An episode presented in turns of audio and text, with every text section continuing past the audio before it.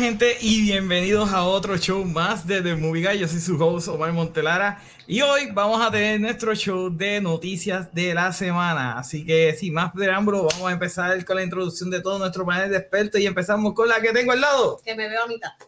Échate para acá. Ajá. Meli de Kita Dimension PR, eso.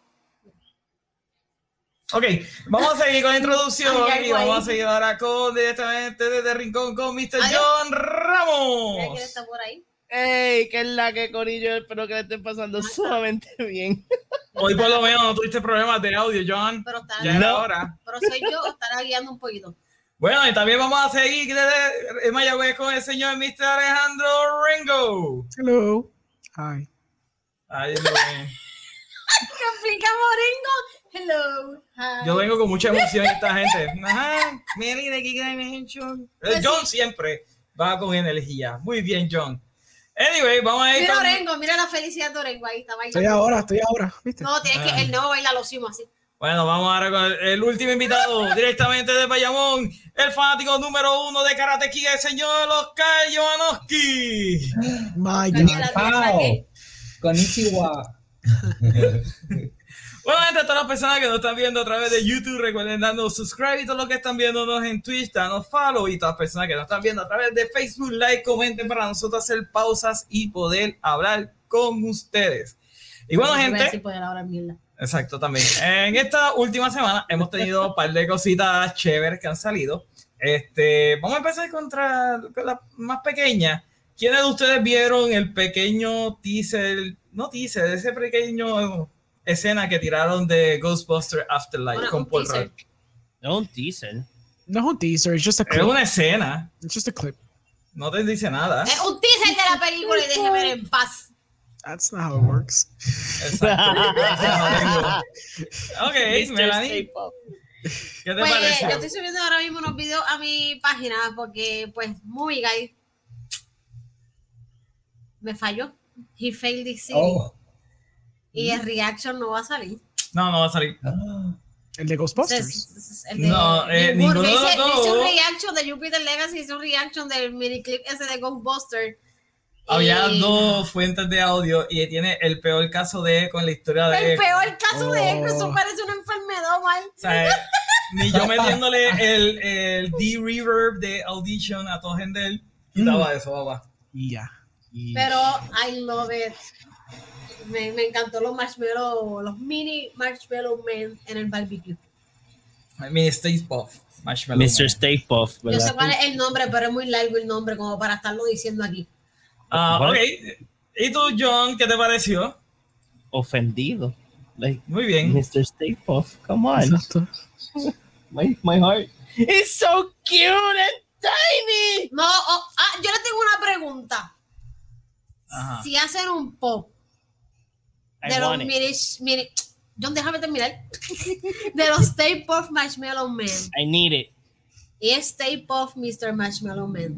I know the name. Si hacen un pop, ya que son chiquitos, o sea, si hacen el pop regular como esos que están aquí, sería, todavía sería un mini marshmallow man o sería el marshmallow man regular. Será más chiquita porque Baby Yoda no es chiquito, como pop. No, es No, porque el baby, el baby Yoda es, el, el- es normal.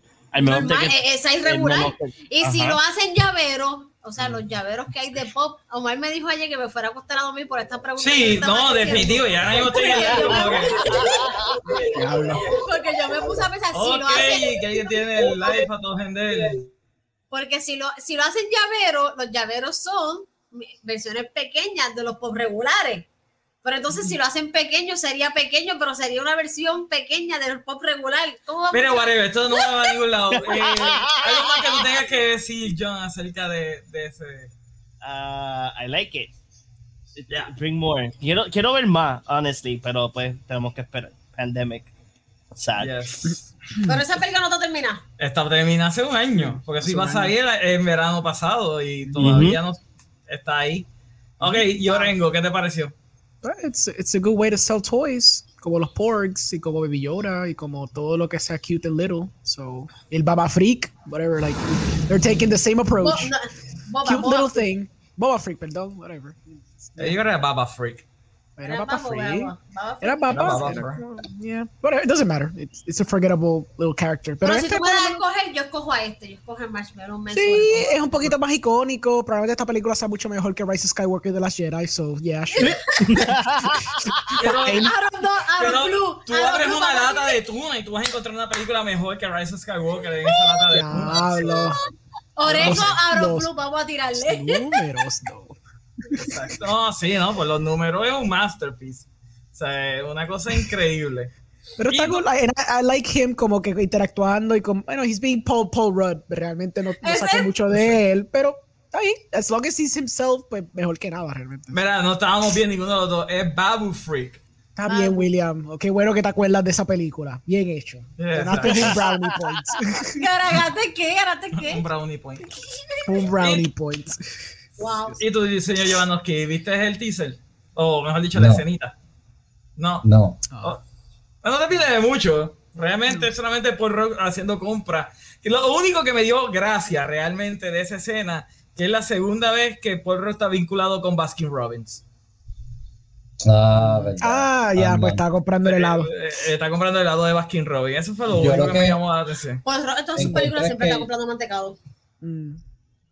Ajá, ¿qué te iba a decir, Oscar? Que ellos son inteligentes porque están siguiendo este patrón de los Baby Groot, Baby Yoda, Baby Marshmallow Guy ese. Y Marshmallow. sí, John, ahora oféndete, John. Oféndete ahora mismo. Marshmallow Guy. Ese. No. Después se, el, ve, el se ve Michelin, comestible. el Michelin Man, lo que sea. Yeah, se ve este, comestible. Michelin. Michelin.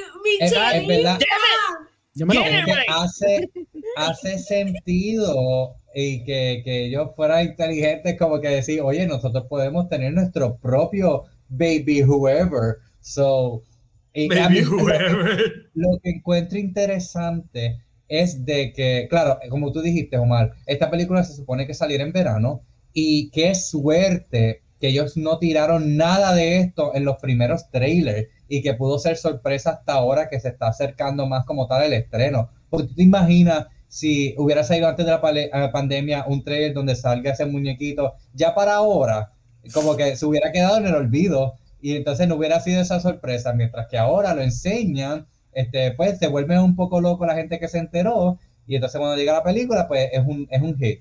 Solo encontré interesante eso de que... So, tenemos que darle gracias entonces a Brasil que nos hizo spoiler de esto. Porque Brasil. Porque siempre Pero- hace spoiler pero- de, toda- de todos los juguetes. Ah, bueno, sí, es verdad. Pero es que todos los juguetes Ah, pero por ¿Ah? Brasil tirar eso es que tiraron el clip. ¿Qué qué? Como- Ajá, el- te- el- tengo la misma duda de Oscar. Es que Oscar dijo, Oscar dijo lo de que no salió la figurita, no salió nada. Y yo lo único que estoy haciendo un chiste de que, pues, por lo menos hay que agradecerle a, Ya, a- a Brasil sí. que esta vez no nos hizo un spoiler Ah, con Ah, esa ese, figurita. ese final no lo entendí. Pensé que sí, dijiste que sí, que lo hicieron. sí, No, yo entendí no lo lo mismo, estoy al lado. Ironía, gente, ironía. Este, mira, Gabo dice que el mantecado de Baskin Robbins es la fuente de la juventud de Paul Rudd. Yo no sé, pues entonces. Ah, Te pues, la espérate, compro, te la compro. It Mira, makes sense. Ajá. Yo quiero preguntarle al público, ¿en verdad extraña las coronitas? Estoy intentando algo diferente por esta semana porque lo veo en el chat, es como que yo tengo ahí la corona gris, me la puedo poner. Yo, yo, yo extraño la coronita. Bueno, la corona. aquí le llaman Oscar San de la Tierra Oscar 1984. Es que la Tierra Karate Kid Cobra Kai. Me gusta, me gusta Oscar. La Oscar Tierra San. 1984. No es para siempre, pero me quería poner un Si, headband. si quieren añadir a la especulación, acabo de Ajá. ver aquí que Movie Web dice que they released como que las primeras fotitos del Hasbro Mini, Mini Puff Surprise, que es un juguetito pendango. No está bien explotado, no se puede ver. Ok, empieza la yo, empieza la yo. Sí, pero es, es un juguetito bien sencillo, no es como que that big of a deal. Que sale eso. Entonces, they released it El hoy, la Michelin Man. foto. Enseña yo la puedo- máquina, ¿sabes? Eso puede ser, puede ser un issue de que ven, Ah. simplemente un mini puff bobito. So I think they probably released el clip porque sabían que esto either se iba a liquear, como siempre termina pasando, o Hasbro ya estaba ready por algún press release release it anyway, so dijeron, ok, vamos a sacar el clipcito estúpido donde salen estas porqueritas para que por lo menos cuando salga esto no sea un reveal por Brasil y sea un reveal por nosotros. Ya está. Tengo que admitir que movie a mí se me había olvidado completamente que esta película estaba todavía en The Pipeline. Yeah. Ajá. A mí no se me había olvidado. Es que ellos solamente tiraron un trailer y después entonces fue que toda esta Exacto. pendeja empezó. So, ellos dijeron, ok, no tiren más nada. No como pues, eh, Wonder Woman, Black Widow, que tiraron un montón de trailers y ya era un punto de era como que, ok, vas a tener que spoilear toda la película ya. Yeah. Ujú. Ok, mira, Genesis dice, Jackie Chan es una mierda comparado con Oscar. sé quién es ese Ay, Oscar. ya. Yo sé Oscar con K. Mm. Bueno, entonces siguiendo hablando de trailer y teaser, también salió el primer trailer, ¿verdad? De Jupiter's Legacy, que by the way, cuando puse la noticia sin querer puse Jupiter Ascending y yo, oh shit, me equivoqué de franquicia. ya no tan emocionada que ese reaction que hice.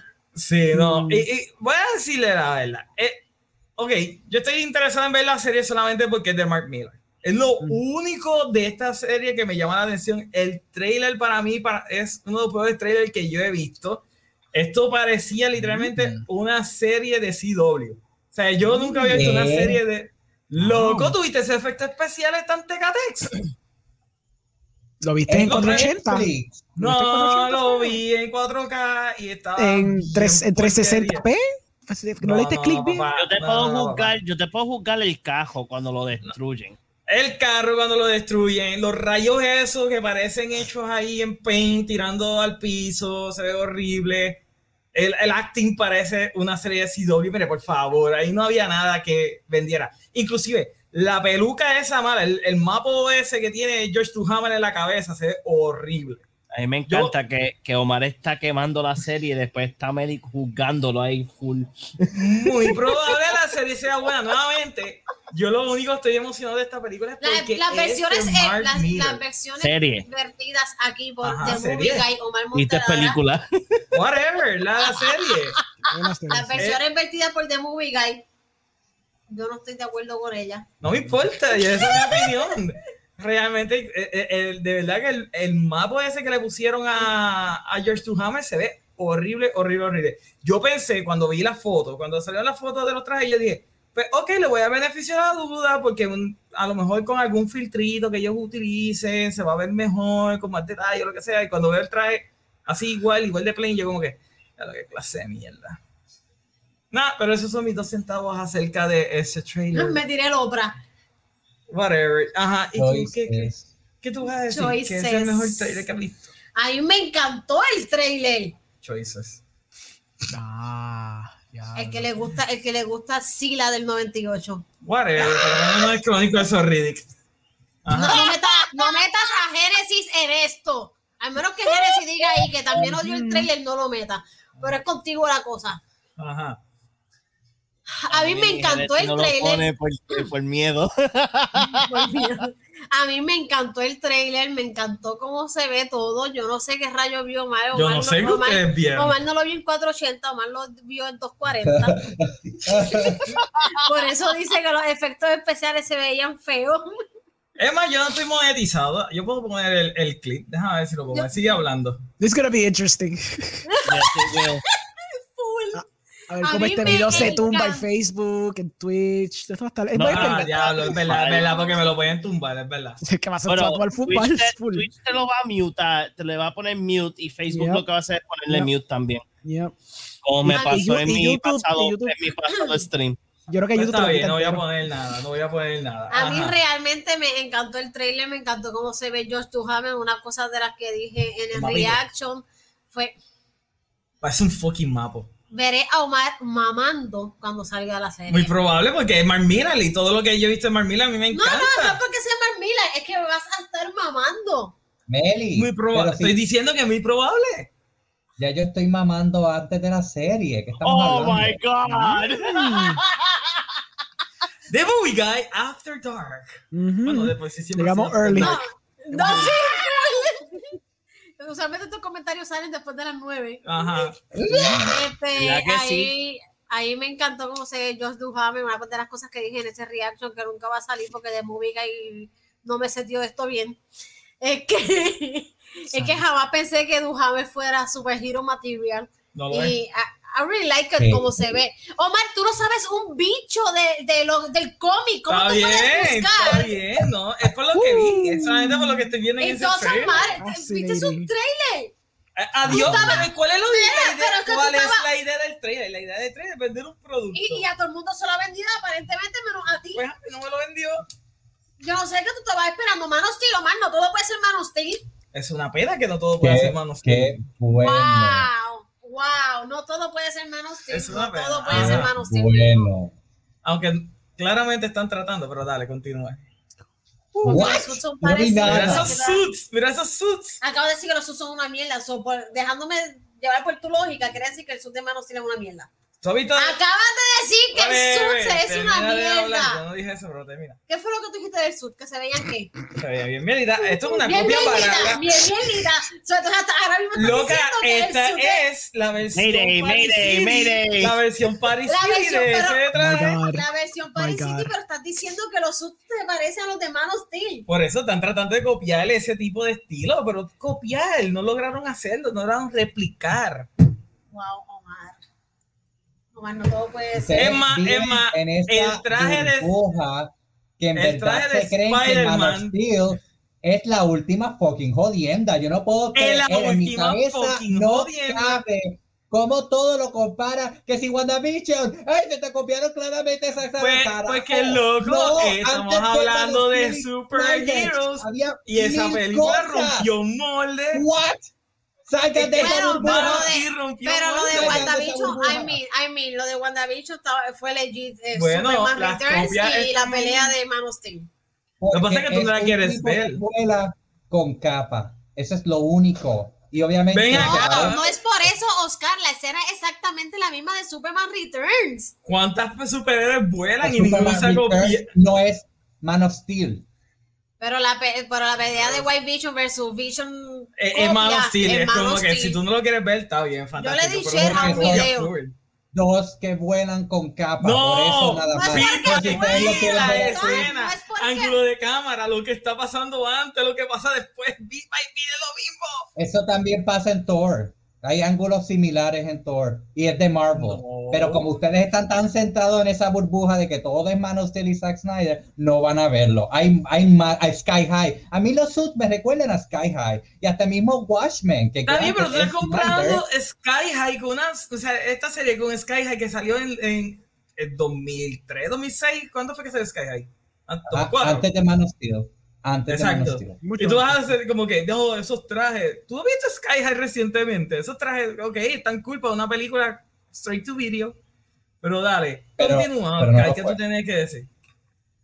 Bueno, yo estoy con Meli, a mí me, me gustó. Yo en verdad para nada pensé en los efectos especiales, o sea, porque la historia me gustó tanto, me recordó a Watchmen, eso de los dos tiempos, este, hasta un poco de Incredibles de, de la primera al principio, eh, to- toda esta idea de los superheroes en su tiempo de época dorada, eh, los problemas familiares y los problemas entre personas, es como que bien dramático, como me- medio novela de superhéroes. Al principio yo pensé en The Boys, pero después yo dije, esto está como que un poco más sofisticado y hay más drama, so yo no sé, yo soy más pasional y emocional, yo me dejo llevar Porque por Mark una Millar. historia. Yo me dejo llevar por una buena historia versus la- los visuales y los efectos, que eso es pues para, para gente que no quiere pensar y simplemente se deja llevar por lo visual, pues yo no soy, soy más sofisticado y a mí esto me gustó, ¿verdad? Ah, me estás tirando shade. Estoy hablando en general a los que no le, a los que pidieron acción o no. Yo te lo estoy diciendo, lo- yo no estoy hablando de nada, yo estoy hablando de mí. Y yo, pues, Ujú. opino eso. Soy más sofisticado que eso. Y a mí me lo vendió, me gustó. Y en verdad, empecé odiándolo pensando que ya yo lo había visto todo como en The Voice. Y me terminó gustando porque en verdad había algo diferente. Y al menos ahí me gustaría ver. Y es Netflix. Ellos tampoco tienen el gran budget. Mira Umbrella Academy Season 2. El primer episodio te empieza con este tipo Avengers style pelea y después no lo volvemos a ver porque es que no hay budget para eso. Bueno, si son de era más el Watchmen, pero dale, ok. Este, Orengo, tú que eres sofisticado también, ¿qué tú pensaste acerca de este trailer? Ok, ahí está. Con mi Simo y con mi Pinky Up. Este. What?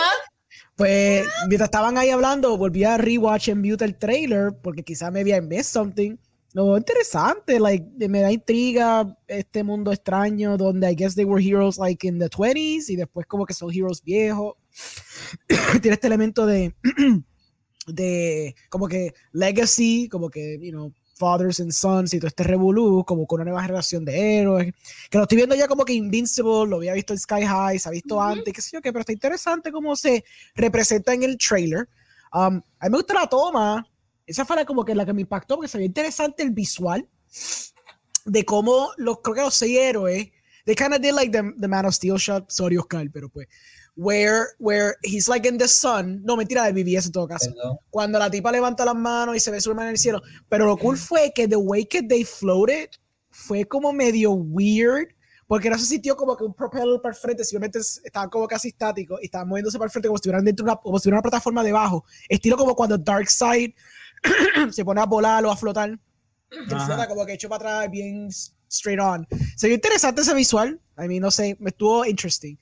Los efectos especiales se ven fine, I don't see como que sea tan malo, el production design se ve excelente, se ve súper bueno ese production design. Um, yeah, yo estoy cool, yo estoy interesado por eso, como tú dices, Mark Miller, so probablemente el storyline va a estar súper interesante, eh, ¿verdad? Y va a estar bien elaborado y qué sé yo. Yo espero que pues cumplan con lo que Mark Miller hizo en el comic book, lo supongo que sí, porque el tipo tiene que estar bien involucrado en esta serie. Eh, so, hay que ver. Nuevamente, eso es lo único que me llama la atención, Mark Miller, punto. Porque hasta ahora no ha habido nada que hayan adaptado de Mark Miller que a mí no me haya gustado. Y, pues, güey, él fue el que escribió freaking Civil War. So, yeah, Mark Mm. Miller for the win. Este, John Ramos, cuéntanos, ¿qué te, qué te pareció? Los ¿Qué- comments, hagamos a Omar feliz. Hablen de rumor de que J-Rock quiere producir Man of Steel 2. ¿Dónde pusieron eso? Dame. Ah, Para para, hacer Omar feliz. Miguel Río dice, para hacer más feliz, hablen del rumor de rock que quiere producir Steel. Eso está en los planes, eso está en los planes. Ajá, John, dímelo. A mí me gustó el trailer. Like, it was super fun. Eh, no sé dónde tú sacaste lo de CW, pero sure. Oh my god, look at it again. Este, puedo, puedo, puedo ver, like, en efectos especiales, lo más que vi, me di cuenta fue en el cajo. El cajo se nota que cuando fue bien, like, choppy. Ah, pero de así así, se ve súper interesante, like, ver esas dos etapas de, de la vida de los superhéroes. eh, eh, está sumamente interesante. I'm really into it. Y sé que cuando salga va, va a ser un hit. So, I don't know, Omar. Es como que cuatro ag- against one. I don't know. What are the odds? Ah, bueno, el día. Yo siempre se la noto discordante, casi siempre. ¿Qué, qué pasó? Eh, mira, eh, aquí dice, honestamente no, me gusta el look. Eh, Gabo dice, ese es otro alter ego de Oscar, ya mismo llega Shape Orengo. Te va a quedar No, esperándolo. Sí. no, no, Ah, Shape. Orengo. No, te Se esperándolo. bien weird. No, Eh, Winnie dice, Orengo Shady con pelo corto. that's not gonna happen. No, no, Orengo, don't do it, don't do it. Es que nunca Eh, voy a hacer. Dice, Orengo, afeítate y recuérdate, te pongo lindo, ¿ok? Tú no te sigas afeitando. El problema siempre es que te afeitas. Hoy se, hoy se va a recortar para No veo lo de. CW, en todo caso parece más Bridgerton. ¿Ok? Eh, Gabo dice, estoy de acuerdo, ese pelo en ese trailer parece un mapa de conseje de sesco. ¿Viste? ¿Viste? De conse- qué específico, Dios mío. Mira, Jordan dice, agree con Omar, se ve bien cringe. Gracias, gracias. ¿Viste que no soy el único? Omar lo vio en un 144p, no lo veo en 4K. Omar en odio full, dice Carlos Fines. Y William dice, pero como tal, yo pensé, está just okay, no me emociona tanto. Ah. Y dice, no, Oscar, no te, te estás diciendo. Y ahora está con el, dije. After Dark. Sí, que siempre está Fuera de lugar. Exacto. Esto es lo Eh. que va a pasar. Todos los que han dicho que no les gustó, que no les pompea el trailer, van a terminar mamando. Y todos los que estamos hype con el trailer, cuando veamos la serie, vamos a decir, diablo, ok, gracias por nada de Netflix. Bueno, yo voy a seguir mamando. Eh, William dice, hay que hacer un logo de neón cada vez que Oscar o somebody diga algo X.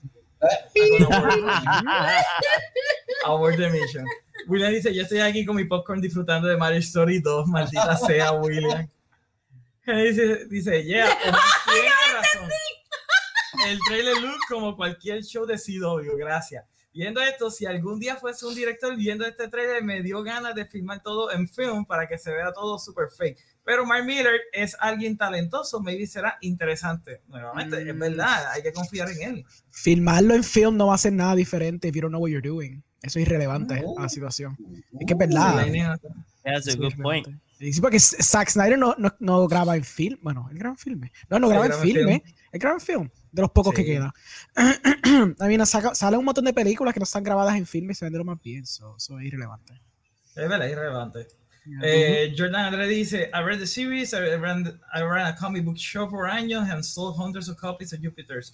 Para mí, I feel disappointed by the trailer. It's missing the sarcasm of the, of the comics. Bueno, pero en el trailer no podemos saber si el sarcasmo va a estar. Exacto, cogieron- trailer. Exacto, yo no voy a ir por los story beats. Es Yo que sé- yo siento que van a adaptarlo bastante bien porque Mark Miller está full involucrado. en- o sea, Netflix adquirió los derechos de Mark Miller World y Mark Miller está sumamente involucrado en esto. Mm. Genesis dice, viendo a mami y papi peleando, jeje, childhood trauma. Y dice, Me gustó Emma, el Sue. genérico de Jupiter Ascending se ve mejor y esto es, es horrible. Y eso es horrible. Ok. Ah, ah, ah, ah, tírale, tírale a Genesis, ponte a discutir con Genesis no voy a discutir con, con- Es que después tengo que esperar 30 segundos para que él me responda y no es fun. Ok, gente, ¿algo más que tengan que decir acerca del trailer? Que mamarás, No. mamarás. Muy probable porque sea más tengas- Miller. Más nada. Muy bien. Vamos a pasar con el próximo tema. El Ah. próximo tema de hoy eh, es que Steven Spielberg va a dirigir una nueva película. Por fin vamos a tener algo de Steven Spielberg. Y es un proyecto que está basado en su niñez cuando él creció en Arizona. Ok, Eh, what? um, y Michelle Williams va a hacer el papel de la mamá de él. Ujú. So, es todo una película. una Una, biografía. ¿Sí? It's Dice, Spielberg participa. biopic from Es un biopic del mismo. directed, the, directed by the director. Okay. Yeah. Dice que desde ella, él no había sido guionista a la misma vez. O sea, esta vez va a escribir y va a dirigir la película.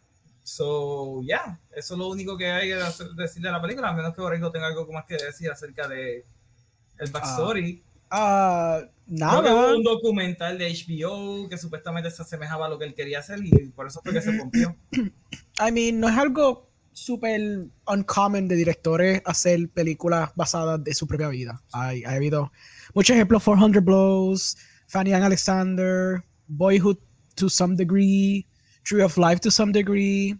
Hay muchas películas que son basadas en, su, en, la, en la vida de la persona, pero usualmente se esconde mejor de la forma que, es, que Spielberg lo está haciendo. Se siente bien blatant, que eso es lo que está bien. como un Parece un poquito- ego trip. Suena es que un parece, se siente como un ego trip bien raro, aunque hay, again, ha habido muchos directores throughout history que lo han hecho, pero siempre ha sido no tan directo, ha sido bastante surreal con personajes que no son exactamente el director representado en la pantalla o con un storyline que es bien loose. Son como que ciertas memorias o experiencias que tuvo el director o directora y se vieron reflejadas en la película. Pero él es como que, no, no, no, yo hago una película de mi vida. Sí. Y ya. Ese es el pitch. Sí, ese es el pitch. Como que si- siento que va a haber una escenita donde John Spielberg se va a poner unos espejuelitos y va a mirar para arriba y va a ver la nevecita de Close Encounters of the Third Kind así en el cielo y se va a ir volando y va a decir, ah, inspiraciones. Yo sé, yo sé, ¿verdad? Que siempre se reconoce a J.J. Abrams por los flares, pero Spielberg ha tenido su racha de flares azules en su película. Oh, yeah. Más vale que salga una así en el background, así. Un flarecito. Un flarecito azul. Mira, eh, William nos dice que y Paul Dano va a ser el padre Sí, sí. y Seth Rogen va a salir en la película. Esa es la noticia de hoy como tal, sí. Sí. Genesis dice que Spielberg puede hacer algo acerca de su movimiento de las entrañas y estaría súper pompeado para verlo. Oh my god. No, mano. Ok, ok. Eh, ¿Tú crees que es un ego trip de Spielberg? ¿Estás pompeado con ver el biopic de Steven Spielberg? A mí me da gracia porque con ustedes me ha pasado mucho en estos meses de que ven la palabra ego trip o tener ego como algo negativo. Y yo vengo de un mundo y de una universidad donde te exigen tener un ego en las nubes. So, si es un ego trip, I don't fucking care. Qué, qué cool. y qué mejor que Spielberg. Su vida es súper interesante, sobre, sobre todo su inicio cuando fue joven, todo lo que logró. Este, así que me hubiera gustado que fuera full biopic. Eh, es una historia inspirada loosely, so le, le le da un toque de fantasía. Pero me gusta la idea. Me recuerda mucho a la película de J.K. Rowling, que no es aprobada por ella, pero hay una escena donde está el personaje de ella en el bosque y se encuentra un nene que se parece a Harry Potter y todo el mundo, y todo el mundo sabe, ella sabe que eso no fue así, pero está cool porque es que uno sabe hacia dónde esto va. esos elementos de fantasía están, están nice. El que ustedes dijeron eso de que van a ver la nave o van a ver la bicicleta y él se la va a imaginar volando o cosas así. A mí me gusta porque es fantasía, no tengo que, para eso un documental, si vamos a hacer, vas a hacer una película, dame esos elementos de fantasía, a mí me gusta, no me molesta, yo lo compro. So, full con el ego trip. Alright. Y tú, John Ramos, ¿qué tú tienes que decir acerca de esta noticia sobre la película de Biopic de Steven Spielberg, escrito, dirigido, posiblemente actuado en un cambio al final? A mí me gusta. De él yo, filmando el documental. Wait, wait, wait. Spielberg será su propio abuelo en la película. Uh. no, él creo que ya él cogió el abuelo también. En la película. Cogió el abuelo. Creo que no me dañe mi fantasía con facts. Está bien, pues salga, que salga. Con facts. Yorenko está bien, matamos al abuelo al principio de película y le metemos Yo rechazo tu realidad, Orengo, la sustituyo con la mía. ok, John, cuéntame. So, uh, I mean, o sea, a mí me gusta, yo, muchas de las películas que yo veo son bio, biopics o history driven. Este, so, I mean, o sea, va a ser otra más que voy a poder disfrutarme. Eh, si dan ese elemento de que probablemente sí puedan añadirle esa fantasía de, de que él se dio cuenta o vio algo, pero normalmente este muchos de, estos de estos iconos de diferentes industrias mm. este su, inspiración siempre ha pasado por por algo así like como que digo que se, puede pensar que es fantasioso so I'm in de que si hacen una escena así de que él ve maybe un avión o una luz o algo así este saque su inspiración de su de, de una de sus películas. So, honestly, pues sí, estoy súper pompeado. Like, uh, I'm, I like, a mí me gustan los biopics, so bring it in. I'm ready. So, cuando salga, voy a ser el primero en verla. es que yo no sé, yo creo que el biopic debe ser hecho como por otra persona. No sé, es como que. Normally, nor normally yes, pero maybe he just, probablemente quiera como que darle ese toque él de él personal, ¿me, ¿me entiendes? Como que no quiere esperar a que otra a la interpretación de otra persona. Exacto. Eh, es mi interpretación. A mí, desde que, desde que él hizo Ready Player One, a mí siempre me estuvo extraño que él hiciera Ready Player One, so whatever, que haga una cuestión del mismo. A mí hay otros directores que lo han hecho, eso no es algo, no es algo totalmente nuevo. Ah, Oscar, perdón. Ah. De que como es una historia creada, o sea, no es literalmente su biopic, él le va a añadir unas cosas de fantasías que él va a querer contar, a lo mejor cosas que hubiera querido que pasaran versus las que pasaron, cosas así más exageradas, bien Big Fish. Este, pero entiendo lo que ustedes dicen de que cuando en verdad sea un biopic, sí, yo encuentro que siempre debería ser algo externo, porque es que pienso en Saving Mr. Banks de, de Disney, que como eso, antes de que Disney lo produjera, este, ellos estaban shopping around a ver, y había muchas cosas que no eran pro Disney, la persona Walt Disney, que obviamente al caer bajo la compañía Disney tuvieron que quitar y limpiar. So, es más fiel cuando otra persona lo hace, porque no tienes que estar pendiente en eso. También hay un documental de una drag queen que, que ganó este RuPaul, que el novio y otra casa productora fueron los que se encargaron de hacer eso.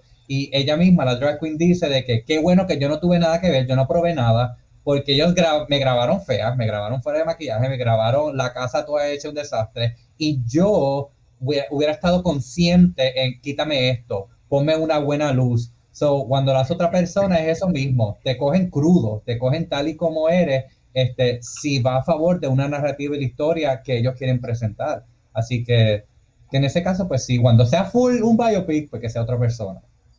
Ya, estoy, estoy con, con Oscar porque, por ejemplo, este, hay muchos libros de, de Steve Jobs este, que cuentan su historia, pero hay uno que se tardó, el quien lo escribió, no me acuerdo el nombre de, del autor, pero él se tardó fácilmente, yo creo que fueron entre dos a tres años a terminar su libro porque él, él, él lo que haría que su el libro de él viniera del mismo Steve Jobs, que fuera algo uncut, raw, ¿sabes? donde fuera su historia.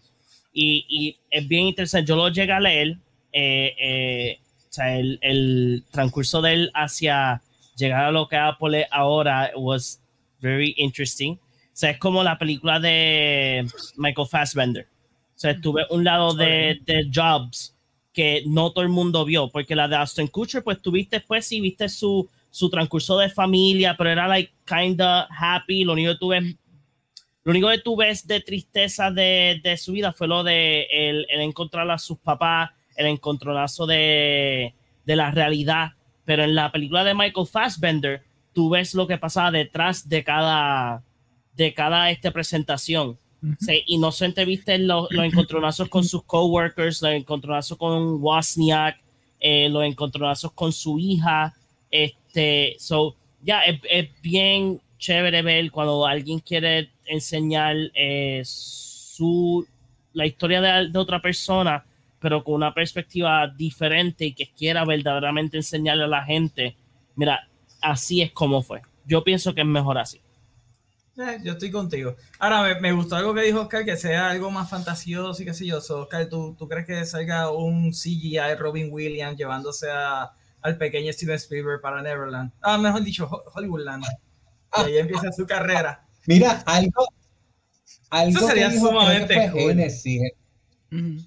Sí, en el live pasado es que de la película Hook, de que si te gusta porque simplemente es nostalgia. Y adulto es que me di cuenta que la gente que no le gusta esa película, y yo desde chiquito, a mí me gustaba, o sea, A mí pero me sí gustó cuando yo era bien atrás, chiquito. a mí me, me gusta, como no, no entendí ese argumento, pero dándole mente, pues sí puede decir que hay cosas en la mitad que pueden verse aburridas, pero no sé, a mí me gustó desde siempre. Ok. ¿Y tú, Melanie, qué tú opinas acerca del biopic de Steven Spielberg? Muy bien, continuemos. Eh, Déjame ver un poquito Es del que, chat. mira, ahí me da gracia porque Meli pone el me en Meli. Mm. Me- Ah, O sea, es bien verdad, bad. es verdad. Mira, Genesis dice, I know Orengo, pero como sea, es mi knee-jerk reaction. Yo sé que hay movies que son shot on film que se ven horribles. Exacto. Miguel dice, Omar, no todo puede ser steak. Mano Steel, de vez en cuando es bueno comer un buen hamburger. Ok, fair Bueno. enough, tú tienes toda la razón. Es verdad. Jordan dice, bueno, Genesis said the Suicide Squad looks like a TV show, so maybe Genesis just hates digital. Yes. A mí me gustó menos, a mí me gustó más el trailer de Jupiter's Legacy que el de Suicide Squad. Choices. Mm, Ah, ¿de cuál. Suicide Squad? De Suicide Squad. Eh, La, Ah, la nueva. La nueva, El sí, pero segundo trailer, el segundo trailer fue el que me vendió la película. El primero realmente, vamos a ser objetivos, el primer trailer es una fucking mierda. Gustó. Todo locura, de repente. El segundo trailer está muchísimo mejor que el primero. El primer trailer, lo único bueno que tiene es por Cat Man y cómo funcionan sus poderes. Tú- Ya. había, había que explicar a Poca Dog Man. Claro que sí. Deja eso para la película. si No, mejor va, fue va King morir, Shark. va a morir a los cinco minutos de película el tipo. ¿Tú crees que mueren los Claro primeros que va a cinco? morir. Ah, no creo. Yo creo que él va a estar ahí hasta lo último. Es más, si sabe que, que lo matan al principio, vuelve atrás y él eh, vuelve al final y es el que salva a todo el mundo de, de Starro. Ah, ok. Llena Starro de polka dots y lo explota. Eso Sería es muy hermoso. probable que ya. ¿Verdad? Sí, Yo creo que conociendo a James Wan. No, James Sí. Wan, no, a James Gunn. Polka Dot lo va a matar. Eh. Starro lo va a matar Javi, como siempre. Ahí tiene, Meli. Fue una mierda de trailer. El segundo estuvo mejor. Miguel dice Genesis Lost Chronicles Riddick 3 was digital or film. Ok. Eh, William dice, y, ah, bueno, eso ya parte la ley. Pa, pa, pa, pa, pa, pa, pa. Vamos a seguir un poquito acá. Ok. Ah, William dice, de repente está Shida en su sala y ve un alien en la casa de su neighbor que es AT-120. Full. Dice, Yo me, lo- full. yo me lo creo. Yep, yo me lo creo. Eh, Río dice, tu ego puede ser lo que te levanta, pero tu ego puede ser lo que te jode tra- el trabajo totalmente. Ahí, ya, ¿Verdad? ok, ahí tiene de Miguel. Eh, Genesis dice, E.T. es basado en alguna de las cosas de su juventud cerca del divorcio de sus padres. Lo del alien es Sherry on top. So, esto es nada nuevo. Ahora será más en el fronte, así que... Uh, William dice, yeah, basically ahora se va a hacer focus and I'm here for it. No. Eh, William dice, by the way, I saw The Empty Man, Genesis. que es una de las mejores películas de horror del año. Bien, It Comes at Night y Vibes y la cinematografía digital looks stunning and actually felt like a movie. Ok, Pero es que Nolan, bájale. películas. Bájale, Nolan. Dios mío. Exacto. ¿Verdad? es, es que hay muchas películas en digital y se ven sumamente Sí, bien. eso no, eso, ese argumento es bien flojo. Yeah. El único argumento que yo le doy a Christopher Nolan con film es con lo de um, el storage, para cuando tú lo vayas a hacerle un upscaling o lo que sea a la película. Sí, porque pues el, el- film, el film stock tú puedes jalarlo y hacerlo mutante. Digital tienes que tener una cámara para poder hacer esa pendeja. Pero a la hora de editar, el- todo el mundo edita, hasta los grandes editan 2K. Todos ellos cogen, hacen un proxy de la versión 6K o la versión filme que te, que te digitalizaron, porque by the way se digitaliza anyways. There's- no hay editores hoy día que tienen el, el filme y están cortando y pegando. They, they don't do that anymore. Todo eso se digitaliza anyways. Lo que pasa es que después Yep. tienen el film stock para después. Pero esto se edita en 2K. Ujú. Es relevante, anyways. Inclusive Ya. creo que el, el- los efectos especiales se hacen 2K, ¿no? Por eso es que le hacen el... el, Sí. el- Cuando tú no, compras 4K, usualmente eso es upscaled de 2K. Usualmente. Bien, A veces, a veces lo hacen straight from the source 4K, pero most of the time es un 2K upscaled.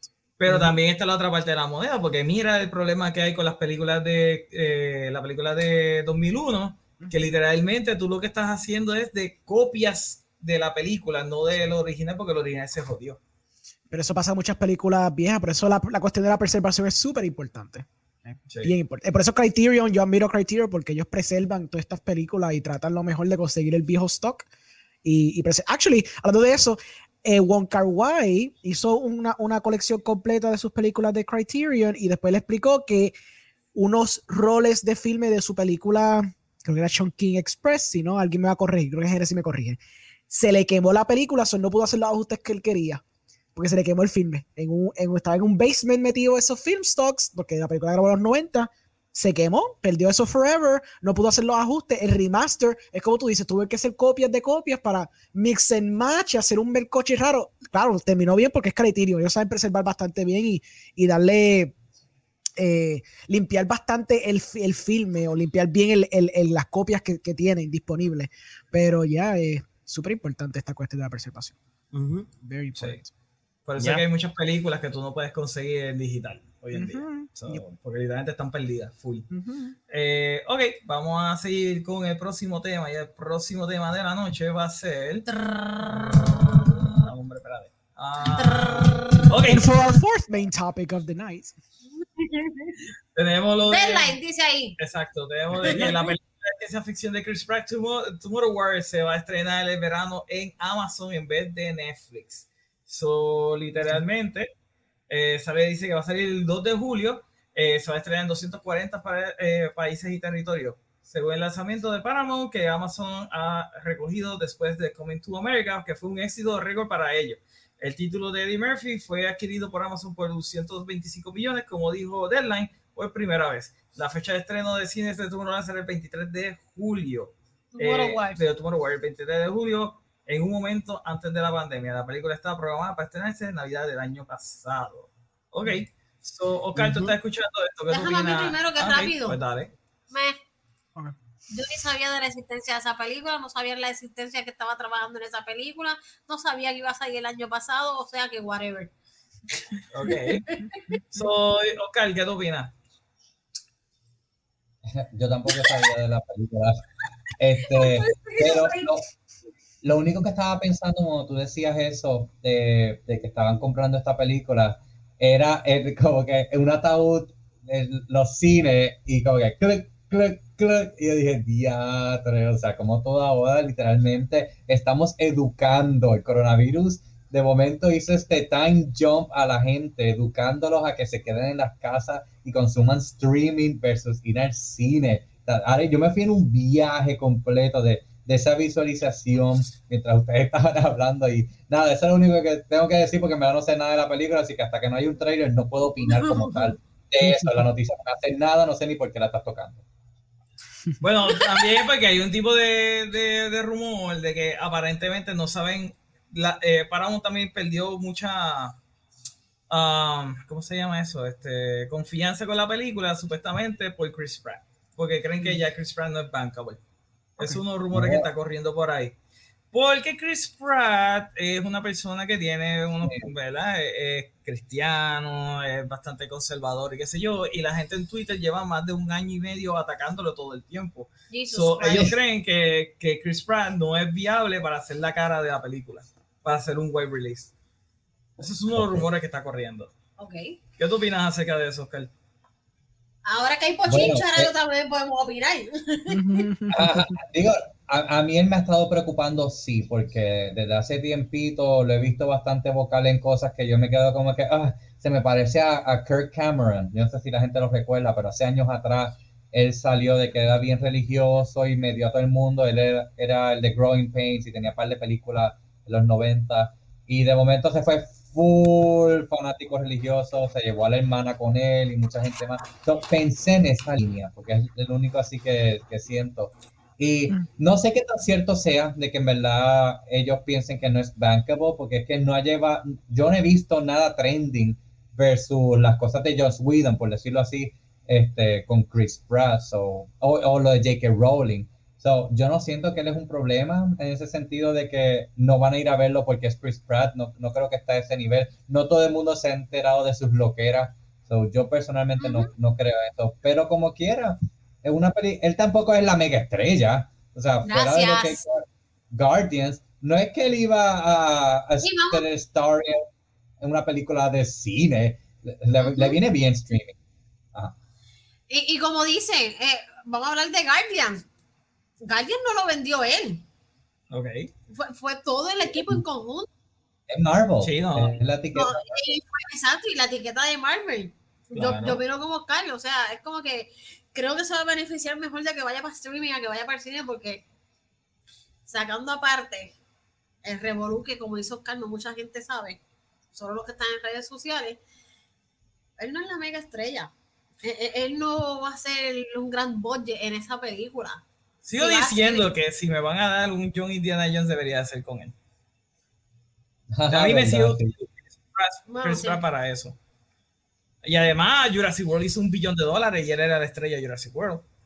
Pero es que por, no, era por la marca. Y también la marca es Jurassic World. No era ni por Bryce Dallas ni por él. O sea, es una combinación, una sinergia. Porque también fue la parte de Guardians que él estaba sonando. So. Pero ahí el, lo grande fue Jurassic Park y los dinosaurios. Exacto. Entonces, si tú pones las otras películas del me va a poner Passenger, de Passenger. Passengers. Ah, sí, Passengers que con Jennifer Lawrence, eh, esa película no tuvo un gran box office. Eh, o sea, te da a entender. Y, tuvo, y tengo que admitir que los trailers de esa película fueron buenos. Eh, a mí la película no me mató. Los trailers fueron buenos y no vendió, ni teniendo a Jennifer Lawrence ni teniendo a Chris Pratt. Esa película fue la gran cosa. O sea, que las mm. cosas que él ha hecho que ha vendido es como dice Oscar, es por la barca. Ok. John, ¿qué tú opinas acerca de esto de Chris Pratt? ¿Tú crees que Star Power, que tiene Star Power, que no lo tiene?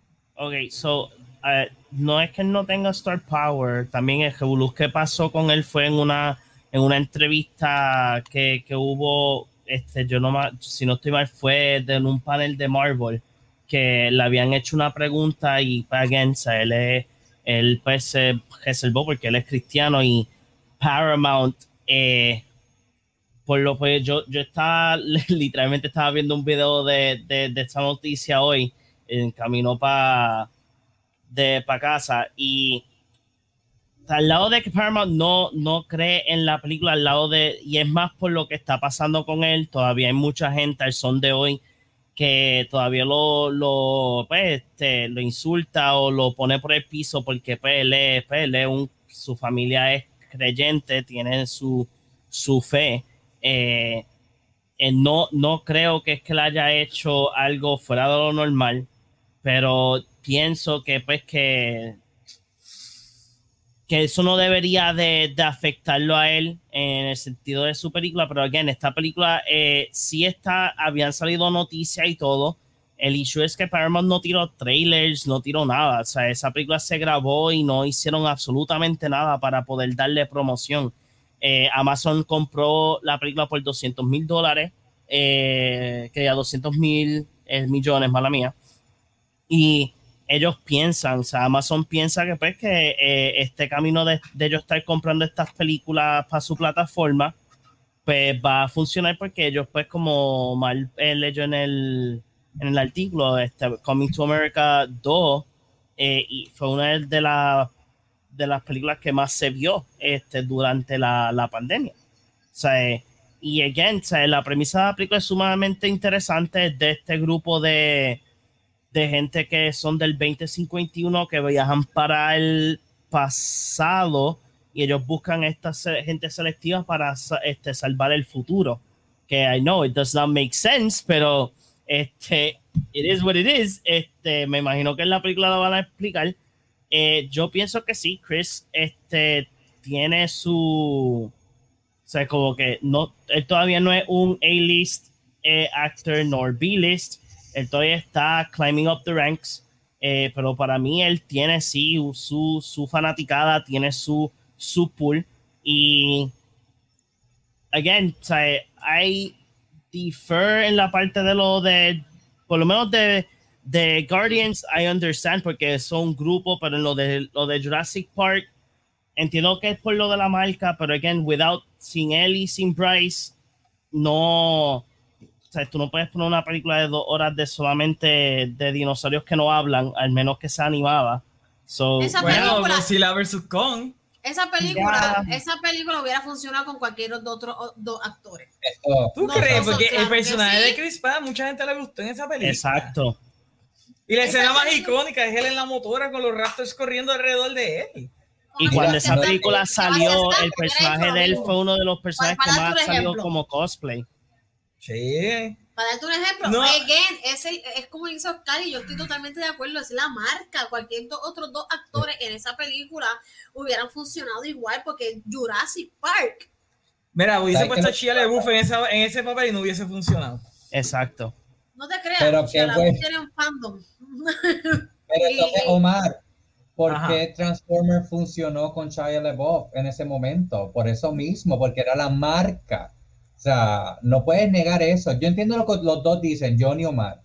Si él trajo cosas a ese personaje porque es lo que un actor hace, pero si en otro mundo alterno no hubiera sido Chris Pratt y hubiera sido Chris Pine, la película hubiera funcionado, por decirlo así. O sea, puedes intercambiar los actores y la y con película Chris hubiera Pine hubiera vendido más. ¡Ah! Ah, porque es Captain Pero Kirk, sí, ¿verdad?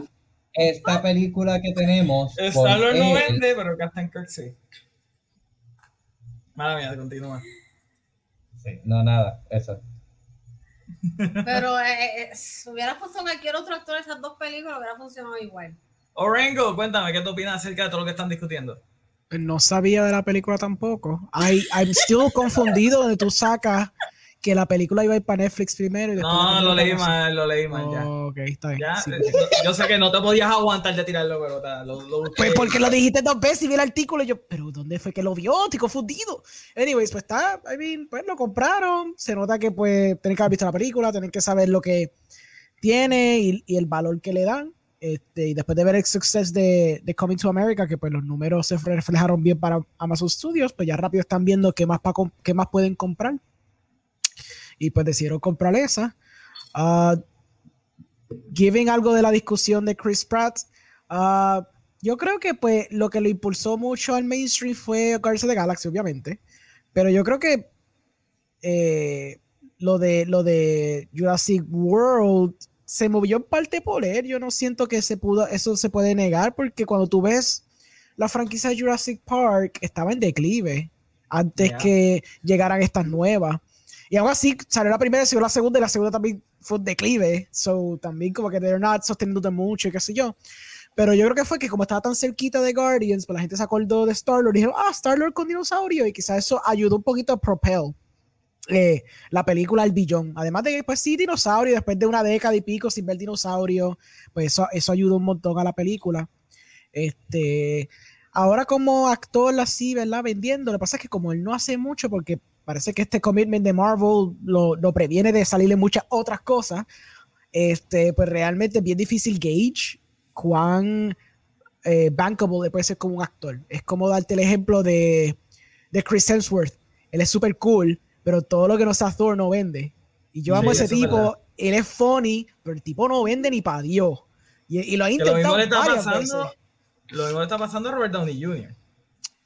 Sí, mismo le está pasando a es- Robert Downey Jr. él- aunque, aunque ha sido bien poquitas películas que no han sido de Marvel, porque él hizo The Judge, que fue critically liked, pero pues no es una película que va a ser un millón de chavos, no va a ser un billón, eso es lo que va a pasar. Exacto. Pero la Eso- otra, do- la de Doctor Dolittle. Dolittle, estoy seguro que él estaban pensando que iba a ser unos 500 millones, una cosa ridícula, y como no lo hizo, pues. Pero no puedo, no puedo decir todavía si Robert Downey Jr. está bien chavado, porque como él no ha hecho casi nada, claro, yo que él se puede retirar cómodo por el resto de la vida con, con Oh, sí. cheque que él hizo. Él, él no necesita actuar. Pero hay que ver qué pasaría con él. Es como un Chris Evans, que pues él hizo la de Becoming. ¿Cómo, el, cómo se llama el show? El de Becoming. Ah, Jacob. este, ay, Becoming diablo, Jacob. Defending Jacob. Defending Jacob. Que han dicho que Y la esa, serie es serie, buena. y esa serie es excelente. Sí, yo bueno. la vi. O sea, yo la vi y él se votó. Like, Por eso. Pero él ha hecho. Él ha Pero hecho está en Amazon, eh, está en Apple TV y Apple Apple TV TV. pues no, no es como No, no tira números grande. tampoco y no es el más grande. Y las películas que ha tirado pequeñas, porque no tiene muchas películas grandes tampoco. No ha hecho like otro action movie. Pero tira Ujú. películas pequeñitas y tampoco. So, maybe es un síndrome más del Marvel Universe, de donde si tú trabajas ahí, ya tú eres medio poison, como pasaba con Daniel Radcliffe. Rengo, Maybe es algo así. de que si tú sales de Power Rangers no sirve. Ah, bueno, eso siempre, siempre Es una cosa, donde salen franquicias bien grandes. A mí, mírate a Mark Hamill, Bueno. ¿cuánto tiempo se tardó en lo que pudo Jason hacer Frank algo? nunca ha servido.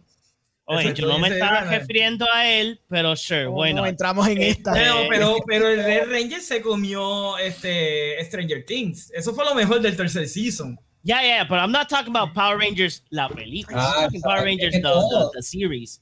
Mm. Ah, pero chicos, eso no es lo mismo. Ellos solamente cogen niños con actitud. Yo creo que de todo el cast que ha salido en, en, en Power Rangers, solamente puedo decir una que llegó a ser una serie buena y fue la de iZombie. Ah, no, hay zombies. Y salió de una serie de Power Rangers que por poco va- deja a Saban sin chavo. Que by the way, se la Pero ella tripean en casi todo el episodio Pero ella Rangers. demostró ser una buena actriz. Sí. Ella demostró que es una buena actriz y antes de iZombie ella tenía The Lovely Bones.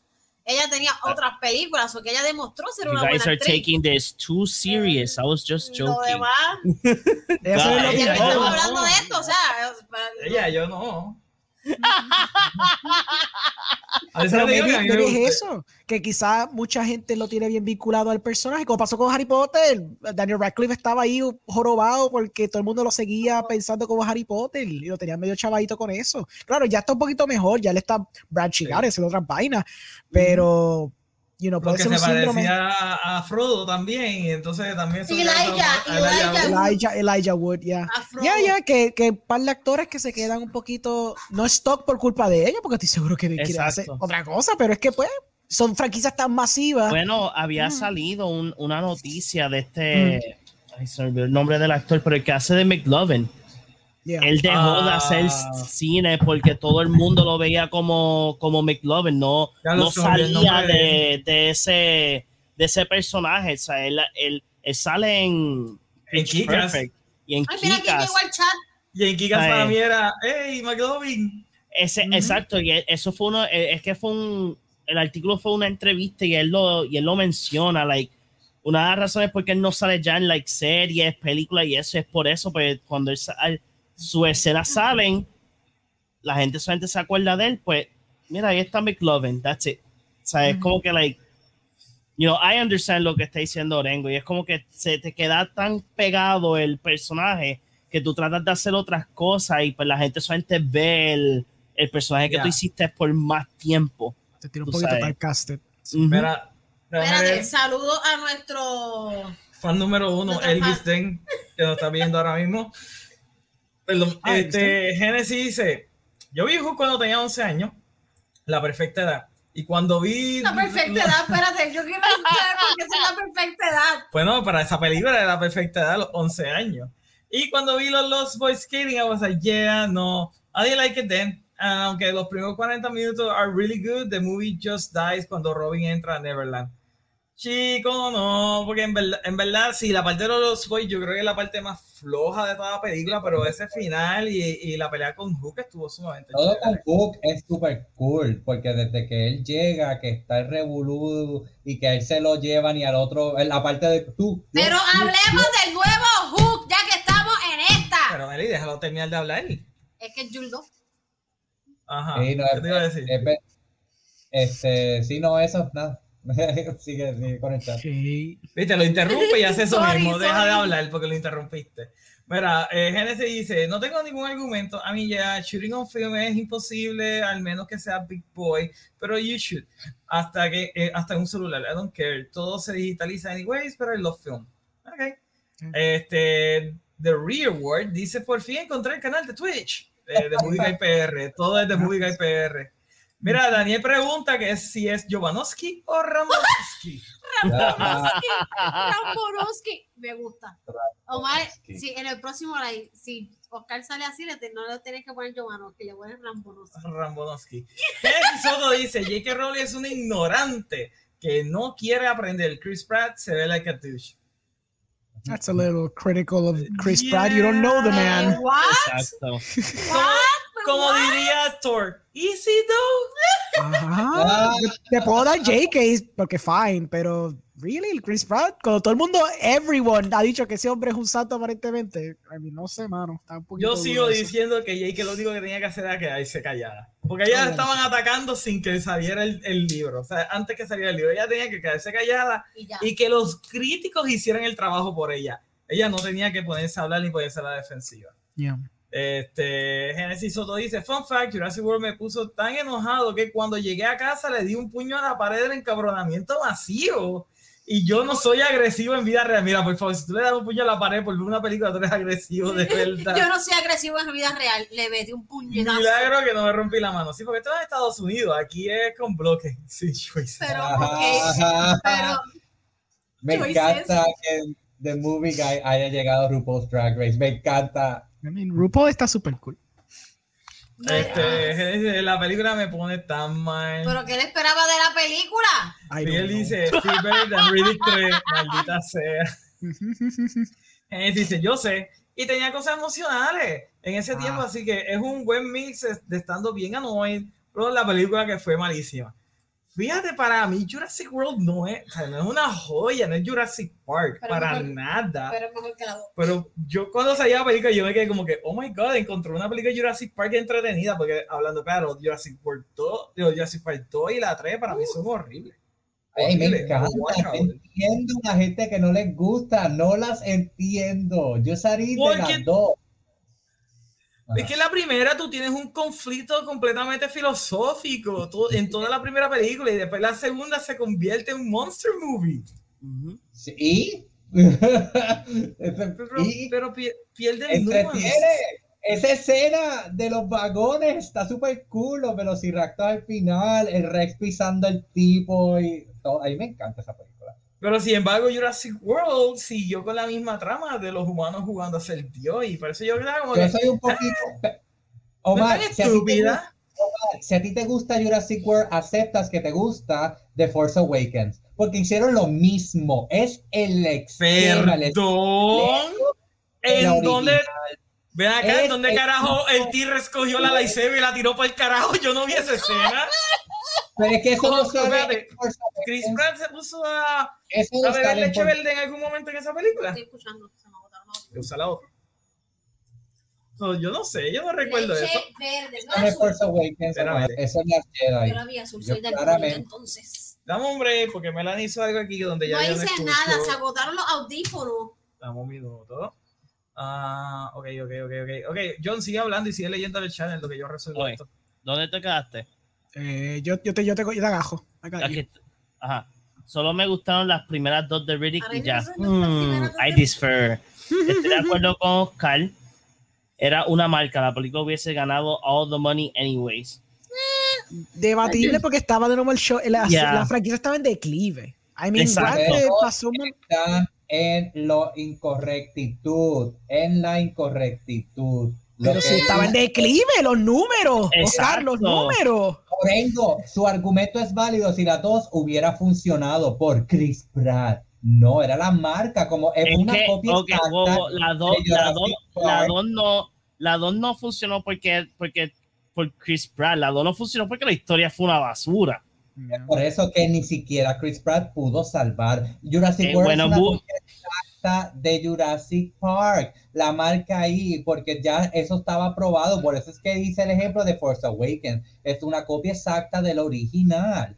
Cualquiera, cualquier actor hubiera funcionado. ¿Y por qué tú te estás ponchando a ti cuando yo estoy hablando? What? What?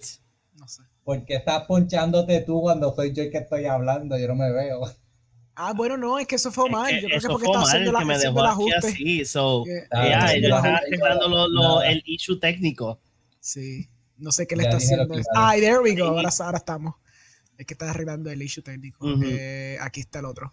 Ok, en Guardians ya él arrastraba con la, con la fanaticada del de Parks and Rec. I think Pratt a la gente, he's not a mega star, but he does bring a certain crowd to the movies. ¿Es verdad? I mean, lo que pasa en ese caso, primero, yo no sabía de Chris Pratt por Parks and Recreation, todavía es la hora que yo no lo he visto. Yo supe de él por un rom-com, eh, What's Your Number, con Anna Faris y Chris Evans. Y de ahí, y de ahí en Guardians, básicamente fue que yo supe de él. So, la gran mayoría y la masa no sabía de Chris Pratt por Parks and Rec. Y lo otro es que eso pasa con cualquier actor que empezó Ay, en Es una que, es serie. que, Oscar, tú decir que nadie sabía de él por Parks and Rec, no es como que nadie. I can defer porque Parks and Rec fue una serie que, like, Super hits. super hit. Voy a buscar los números por si acaso, pero ¿Sabes estoy seguro que estuvo millones y Es millones de views. ¿Cómo es que se Ah, llama el, ay, el, el de The Office? Steve Carell, ¿el que se llama? El, el Yeah. jefe. He was ¿sabes? propelled completamente. Exacto. por- O sea, eh, o sea, es como tú decirme que Steve Carell no se reconoció por, por The Office, ¿me entiendes? Eso sí. Bueno, yo Sí. no lo conozco por The Office, no he visto The Office. Yo lo conozco por Virgin y todas las películas que ha hecho después.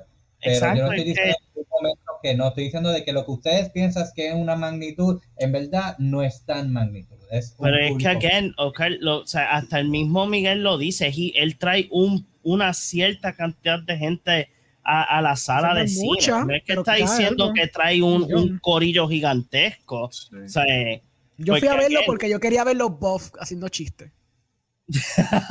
Porque lo vi ahí Parks and Rec y yo dije, ah, pues ahora va a estar sexoso y haciendo chistes. Cool, vamos allá.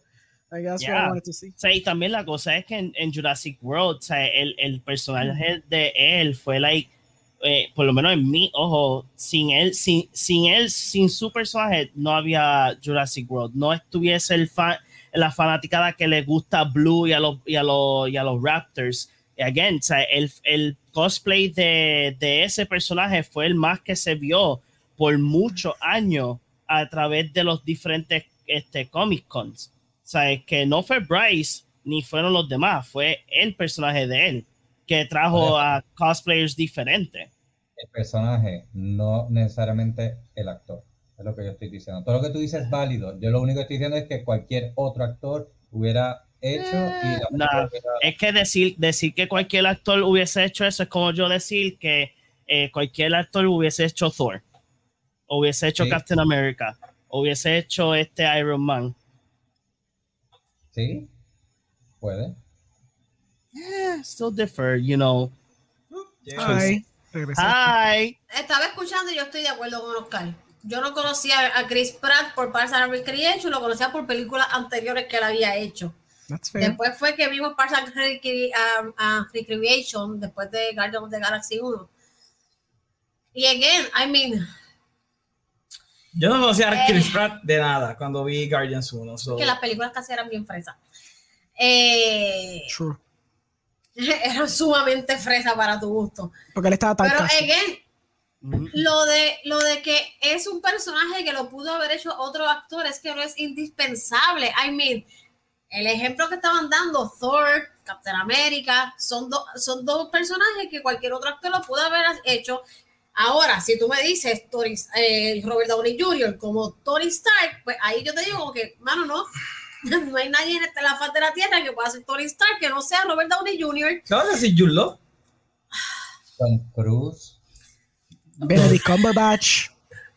Tom Cruise. Ah, Sí. Benedict no me se- gusta, me Oscar se está yendo. Oscar se está yendo por, por los original cast. Pero, pero mira, para demostrar que eh, puede hacer cualquier cosa, aquí lo está como, como Captain Hook, el nuevo Captain Hook. Ese es sumamente cool como Captain Hook. Mejor que Hugh Jackman. Se parece a Gastón. Pero es que Hugh Jackman no era Captain Hook. By the way, yo tengo que, yo tengo que admitirle algo a todos ustedes. Yo odio a Law por una sola cosa. No importa lo que ese cabrón haga, siempre se ve bien. Es como que no hay manera de que ese tipo no se vea mal en ninguna película. Es como que tú lo ves en, en Sherlock Holmes con el bigote ese de gatito. Y yo, maldita sea, la única persona que puede hacer ese bigote es fucking Law. Mm. Ok. Ya. Una pregunta. John, ¿tú ves la, la serie de James Bond, las películas? Ya. ¿Tienes alguno Oscar, que en sobresalga? el podcast ya hemos, ya hemos hablado que yo veo de todo. ¿Cuáles son Ajá. tus top 3 James Bond favoritos? ¿O solo crees que hay James uno? Bond. James Bond. Oh, James Bond. Um. Ah, yo entendí James Wan también. yo también Ah, entendí. James Bond, Sí, ¿verdad? yo entendí James Wan full. Yo entendí. So- Bond. Bond. ¿No entendiste Bond? Yo entendí James Bond. Yo por eso fue como que de James Bond me gustan las de las de Sean Connery, eh, Daniel Craig. No me acuerdo el nombre de uno de ellos que es de las originales. Déjame buscarla.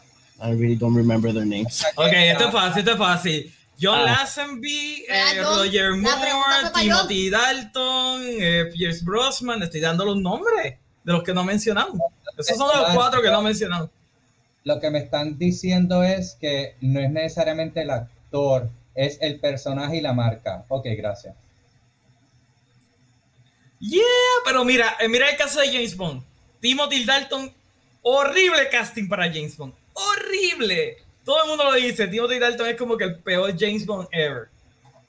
Está bien, pero no todo el mundo puede hacer ese personaje. No, claro que sí. Si Roger Moore lo pudo hacer hasta que tuvo 75 años, todo el mundo lo puede hacer. Joaquín Phoenix. So, yeah. Pero that's Fíjate, not every actor. Eso es lo que está tan Exacto. extraño del argumento entero. Tú digas cualquier otro actor puede hacer cualquier papel, eso me es súper random porque cuando hacen estos castings es porque vengan en este actor en específico que los otros 100 mil, 200 mil que audicionaron no tenían. I, this is baffling to me que este argumento todavía está cogiendo. No me hace freaking sentido para nada. Para Porque no nada. han cambiado el tema. Por eso es Ah. que I don't sigue know, man. hablando del tema. el argumento de que cualquier actor puede hacer cualquier papel, sure, I mean, eh, cualquier persona puede ser un janitor, cualquier persona podría ser un científico, y si se lo proponen, eso, eso es irrelevante. Pero cuando están casting a esto es porque hay ciertos requirements que ese actor provee que las otras 100 mil personas audicionaron que no está proveyendo. Es todo lo que estoy diciendo. Es weird, it's just weird. No sé, el argumento está extraño. Lo Yo, yo estoy como Rengo, Orengo. Ya, ahora, lo que yo creo que Oscar está tratando de decir es que no quiere decir que eh, un actor en específico es solamente el dueño de ese papel.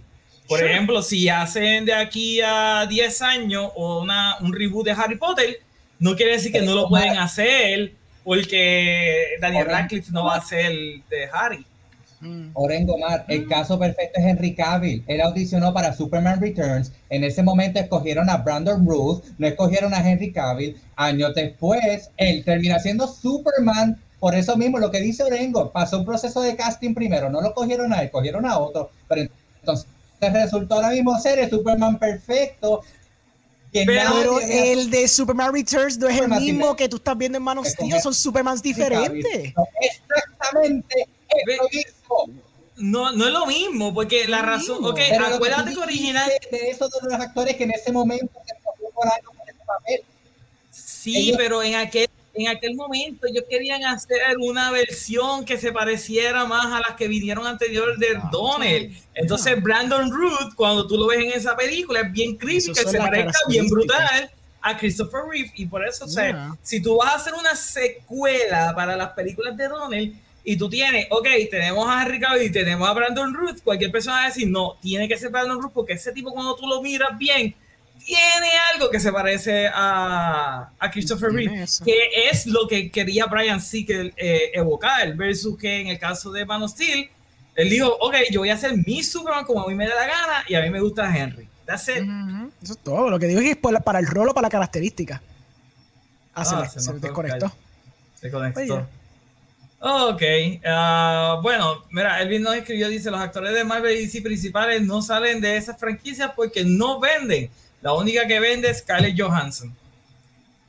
Mm, pero de DC no creo. A mí, aunque Jason Momoa tampoco es como que haya hecho algo interesante. It's not too de-. Aquaman. It's not too Sí. Tampoco. Y Gal Gadot tampoco ha hecho tampoco nada. Henry Cavill por lo menos sí está aportando algo, ¿me entiendes? Ha The hecho, ha éxito. hecho, que no ha vendido, ¿eh? Pues, The Man from. Tomorrow. The Man from Tomorrow. Eh, The Man- Pues ah, por eso estoy The de Man from Uncle. con Elvis. para mí es, venden. es- es- es un crimen que esa película no pegara. Esa película está bien. A mí Sí, esa película a mí me 18. encantó. Anyway, vamos a hablar del próximo tema. El próximo tema de la noche es el de que Sony va a te- entró un contrato con Netflix. Donde ellos van ahora mismo a tener por 18 meses la, eh, la exclusiva de las películas de eh, Sony, lo cual es sumamente interesante. Este, si no me equivoco, fueron por un billón de dólares en cuatro años lo que Netflix le va a pagar a, a Sony. Y está sumamente cool, porque ahora mismo, ponte a pensar, Lorengo, en este tiempo de pandemia, que todavía está la incertidumbre de cuánto dinero se va a hacer o no, Mm. por lo menos Sony está, eh, está teniendo un billón de dólares ya set al lado. Sí. O sea, ya ellos lo tienen gano. Y obviamente Netflix, que tiene el problema de que tiene mucho contenido, pero a la misma vez no tiene el mejor contenido del mundo, porque mira que ellos producen cuánta mierda hay, por lo menos va a tener un estudio que no tendrá el track record más grande del mundo, pero por lo menos han producido películas buenas y van a empezar con las de Morbius.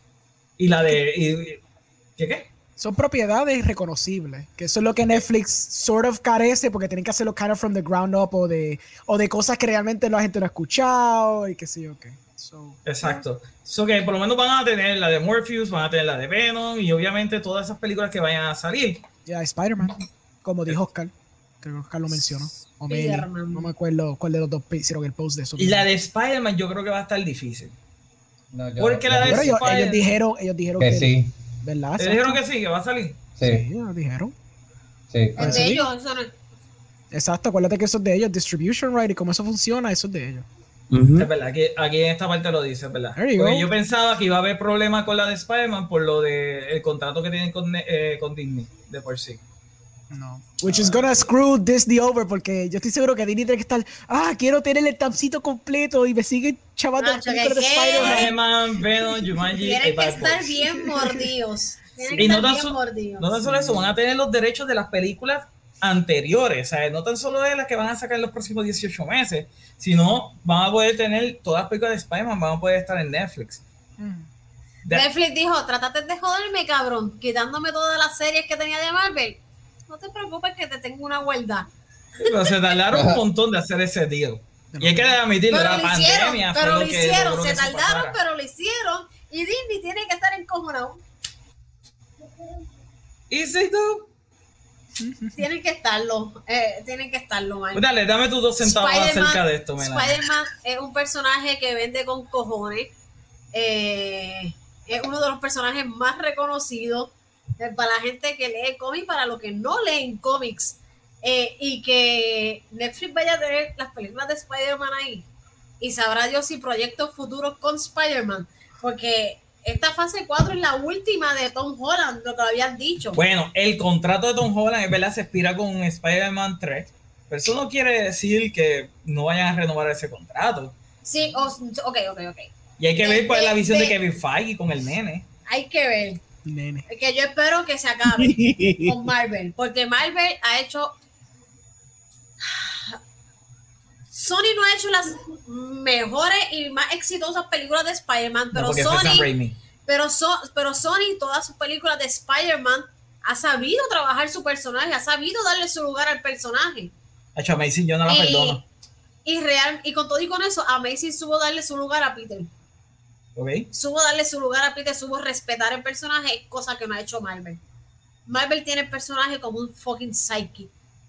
Y Peter no es un psychic. Y, y por eso te digo que si el contrato de Tom Holland continúa, pero para películas en el universo con Morbius y con Venom y qué sé yo, que se vaya a salir de, del MCU, Marvel, eh, Disney sí, oh my, sí, Disney tiene que estar mordido, porque sabrá Dios los planes bajo la mesa que tiene, que tiene, que tiene Sony con esto. Ok. Y tú, John, ¿qué tú opinas acerca de esta noticia? Está sumamente interesante. Again, eh, pues, eh, Netflix va, Netflix va a tirar, seguir tirando sorpresas ahí este, a lo loco. Mi pregunta sería, porque yo sé que dice Sony Pictures, este, también incluiría la biblioteca de, de la casa productora de la- las películas de videojuegos. Mm, Dice Sony. Porque esa cosa es que... Va a tener Sony Animation también. pero Ah, ¿qué tú Ok, dices? so tiene eso, eso significa que va a tener todas. Mm. So, probablemente eh, vamos a tener. derechos, todo lo que No, sea no. Spider-Man es de Sony.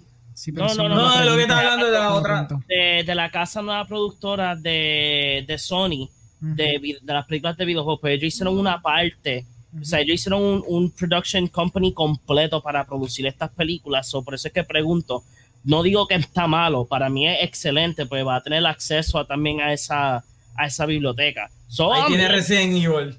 Ahí tiene Resident Evil por un tubo y siete llaves. Ah, eh, exacto, o sea, y es como que, like, amén, o sea, de verdad, porque también es como mencionó Omar casi ahora, o sea, Netflix tiene ta- tantas, tantas series, tantas películas, pero no todas las series ni no todas las películas son buenas, o sea, eh, eh, de que me gusta Netflix porque tú puedes ver películas y series de, de, otros de otros países y otra historia y eso, pues no todas son buenas, este, y eso es algo que, que no, todos nosotros hemos visto pero tener la biblioteca completa de Sony Pictures y también este tener el slate de futuras películas, that's super cool, ¿sabes? Y también es bueno en el sentido de que ese billón pueda ayudar a Sony a producir más películas. Y al lado de, de, de lo de Spider-Man, ¿sabes? Con ese billón ellos pueden tirar un counter offer hacia que Marvel no tenga este, la licencia de, de Spider-Man, no sigan después que salga, ¿cómo es que se llama la nueva? Um, Eh, Spider-Man 3. de Spider-Man eh, 3, Sure. Somewhere No. Home. No Way No Way Home. No Way Home. No este, Way este, sería sumamente interesante de que Sony venga y diga, pues mira, hon- honestamente, Sí, te escucha. o sea, que ellos salgan con el, honestamente, mira, ya no necesitamos que ustedes tengan la licencia, vamos nosotros a hacer nuestro propio Spider-Verse en, en Sony. O sea, es que Pero Puede es ser que, que pase. es que Marvel no tiene la licencia. No, pero yo sé, lo que está diciendo John es lo del el contrato de distribución que tienen. Sí, Porque básicamente- El acuerdo ese que hicieron por Sí, tantas porque- películas. Estas exacto. películas son producidas por literalmente por Marvel.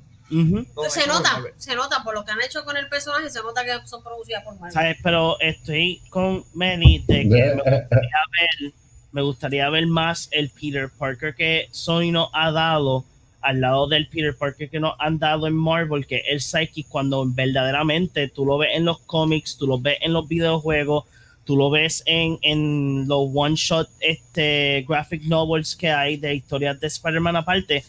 O sea, es que él no es, o sea, él no es un psychic. O sea, el mismo, el mismo personaje de Miles Morales no es un psychic tampoco. So we don't need that. We need Peter Parker como él es. O sea, Fíjate, ¡God damn yo voy a diferenciar de ustedes, porque mira, a mí no me ha gustado ninguna de las dos películas de Spider-Man eh, que ha hecho Marvel. Ni Homecoming ni Far From Home, ninguna de las dos me ha gustado. Pero algo bueno que hizo Far From Home es establecer a Peter Parker como su propio superhéroe al final de la película. Es- ahora te digo yo como Thor. Espérate.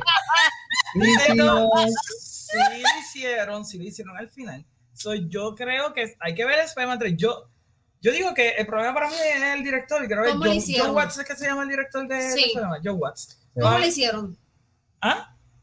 ¿Cómo hicieron que Peter fuera su propio superhéroe? Cuéntame. Literalmente salir de la sombra de, de Stark Salió al tan cabrón de la sombra de Stark que ahora Happy trabaja para Peter, es su piloto, es su, es su chofer. Está bien, pero es su propia persona. Cuando fue y hizo el traje, todos los gadgets eran de Tony. Pero lo hizo él. Ya estaba hecho. Ya Tony le había dejado todo. Él básicamente lo que le dejó fue un 3D Ay, printer mira. glorificado. Y el tipo cogió hizo con su creatividad. Eso es como tú decís con un artista Le- digital, no un cuando él de abre, cuando él abre la computadora, el diseño del suit está ahí. Él lo modifica. Él lo modifica. No, Mike, no. No, no lo hizo su Ok, propio superhéroe, algo también interesante de este acuerdo es que pues, estas películas se le quita el peso, primero del box office, se le quita completamente el peso, y segundo, el marketing. Porque una película de 50 millones tiene que gastar 50 millones para, para promocionarse. Y lo bueno es que si lo tira Netflix, que Netflix se encarga de la promoción, no tiene que hacerlo entonces Sony como tal. Obviamente, pues cine tiene que hacer algo, pero si la película va a salir completamente en streaming, whatever. Que se encargue Netflix de eso, que ese es su Yo- problema. yo- Ellos lo yo único que necesitan son el billoncito. Yo imagino que todavía Sony va a tener que poner, like, si las películas van a tener el mismo tratamiento, por ejemplo, de, de las de HBO Max, que salen en ambos lados, yo me imagino que Sony va a tener como que, like, un budget bien, bien limitado de como que para hacer pancartas, posters.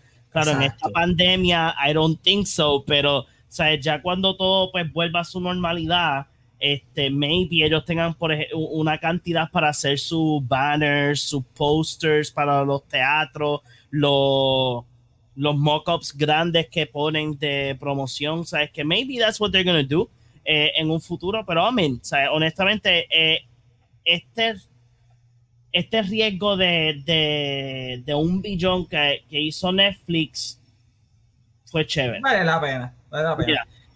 Eh, Oscar, tú estás escuchando esta noticia. ¿Qué tú opinas acerca de este contrato de entre Netflix, este acuerdo de poder ser los distribuidores de las películas por 18 meses? Antes que Oscar hable. Oscar va a decir, Tú le tienes guerra ¿se Oscar los hoy. dije o no se los dije? Porque Oscar es eh, el abogado de los streaming service. So que esto es una, esto es una batalla gara para fucking Oscar. Oscar está como Mario, brincando el cubito. Bien Mira la sonrisita. Ajá, Oscar. Gracias, lo- los aprecio. No tengo que decir nada ya que Meli dijo eso, así que voy a mantener algo que nunca había usado. La palabra humildad la tuve que buscar en el diccionario porque no sabía qué Oh, significaba. Este, Qué Eh. Pero quiero aclarar algo. Eh, ¿Qué pasó? Quiero aclarar No. que eh, las películas de Spider-Man son las próximas que vienen, no las que ya están. Y según el artículo que yo le di share, no saben si No Way Home eh, va a caer en eso. Pero al menos las futuras después de, de No Way Home, pues sí van a ir directamente a, a la plataforma. So que ya las que están se quedan en Disney Plus, siguen siendo parte de Disney. So, una nota alcance, no sé si, no, no vi que se aclaró eso. Este, lo otro es pues eso mismo, o sea, y Omar, tú tocaste algo que es bien importante y es el- todo el dinero que se gasta adicional en, en la promoción, algo que Netflix no lo tiene que hacer. Y créeme, yo le digo a la gente de WandaVision y me dicen, eso está en Netflix. So, imagínate qué tan accesible es una película de Spider-Man. Eso está en Netflix. Y uno decir, pues fíjate, sí, sí lo está. Por fin están ahí. Es como la Anastasia, la, la guerra que, teníamos por años, que no era una princesa de Disney. Guess what? Ahora Perdimos lo esa es. batalla. Yo no la he perdido. Sigue, sigue sin ser una princesa de Disney. ¿Quién la creó? Ah, Disney ahora. No, no la creó, ya, ya estaba creada, cojones. Eso es como Yeah. tú parir un jodido muchacho y decir que es del vecino cuando lo pariste tú y se lo diste al vecino. Pero ¿quién fue el que sembró en el niño? Fue el vecino. Carajo, Mike, fue el ¿qué vecino. carajo? Wow. ¿Quién sembró el muchacho?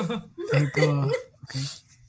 este, so nada, eso es, es- es interesante y pues Sony y Netflix, o sea, le están dando la batalla a, Dis- a Disney como tal. Esto del streaming war saca a Disney del pedestal y el monopolio que tenía en el cine, en el box office, y dicen, vengan para acá donde estamos todos en el mismo playing field y aquí nosotros tenemos otros contenidos, no solamente lo que ustedes tienen, que también van a llamar la atención. Eh, y Netflix ya le sigue ganando a Disney porque empezó primero en, en, en las plataformas. So, va a ser Pero no se interesante. pueden le, están dan- le están dando la batalla, exacto, pero le está- la batalla está. No es como en el box office, antes de esta pandemia, Disney estaba ganando por todos lados. Tenía. Star Wars, que por más mierdas que fueran, hacían el billón. Tenía las de Marvel. Tenía su animación, está mejorando. No solo Pixar, el Disney Animation. O sea, Sí. después de Frozen, todas las que están tirando están haciendo bien. So,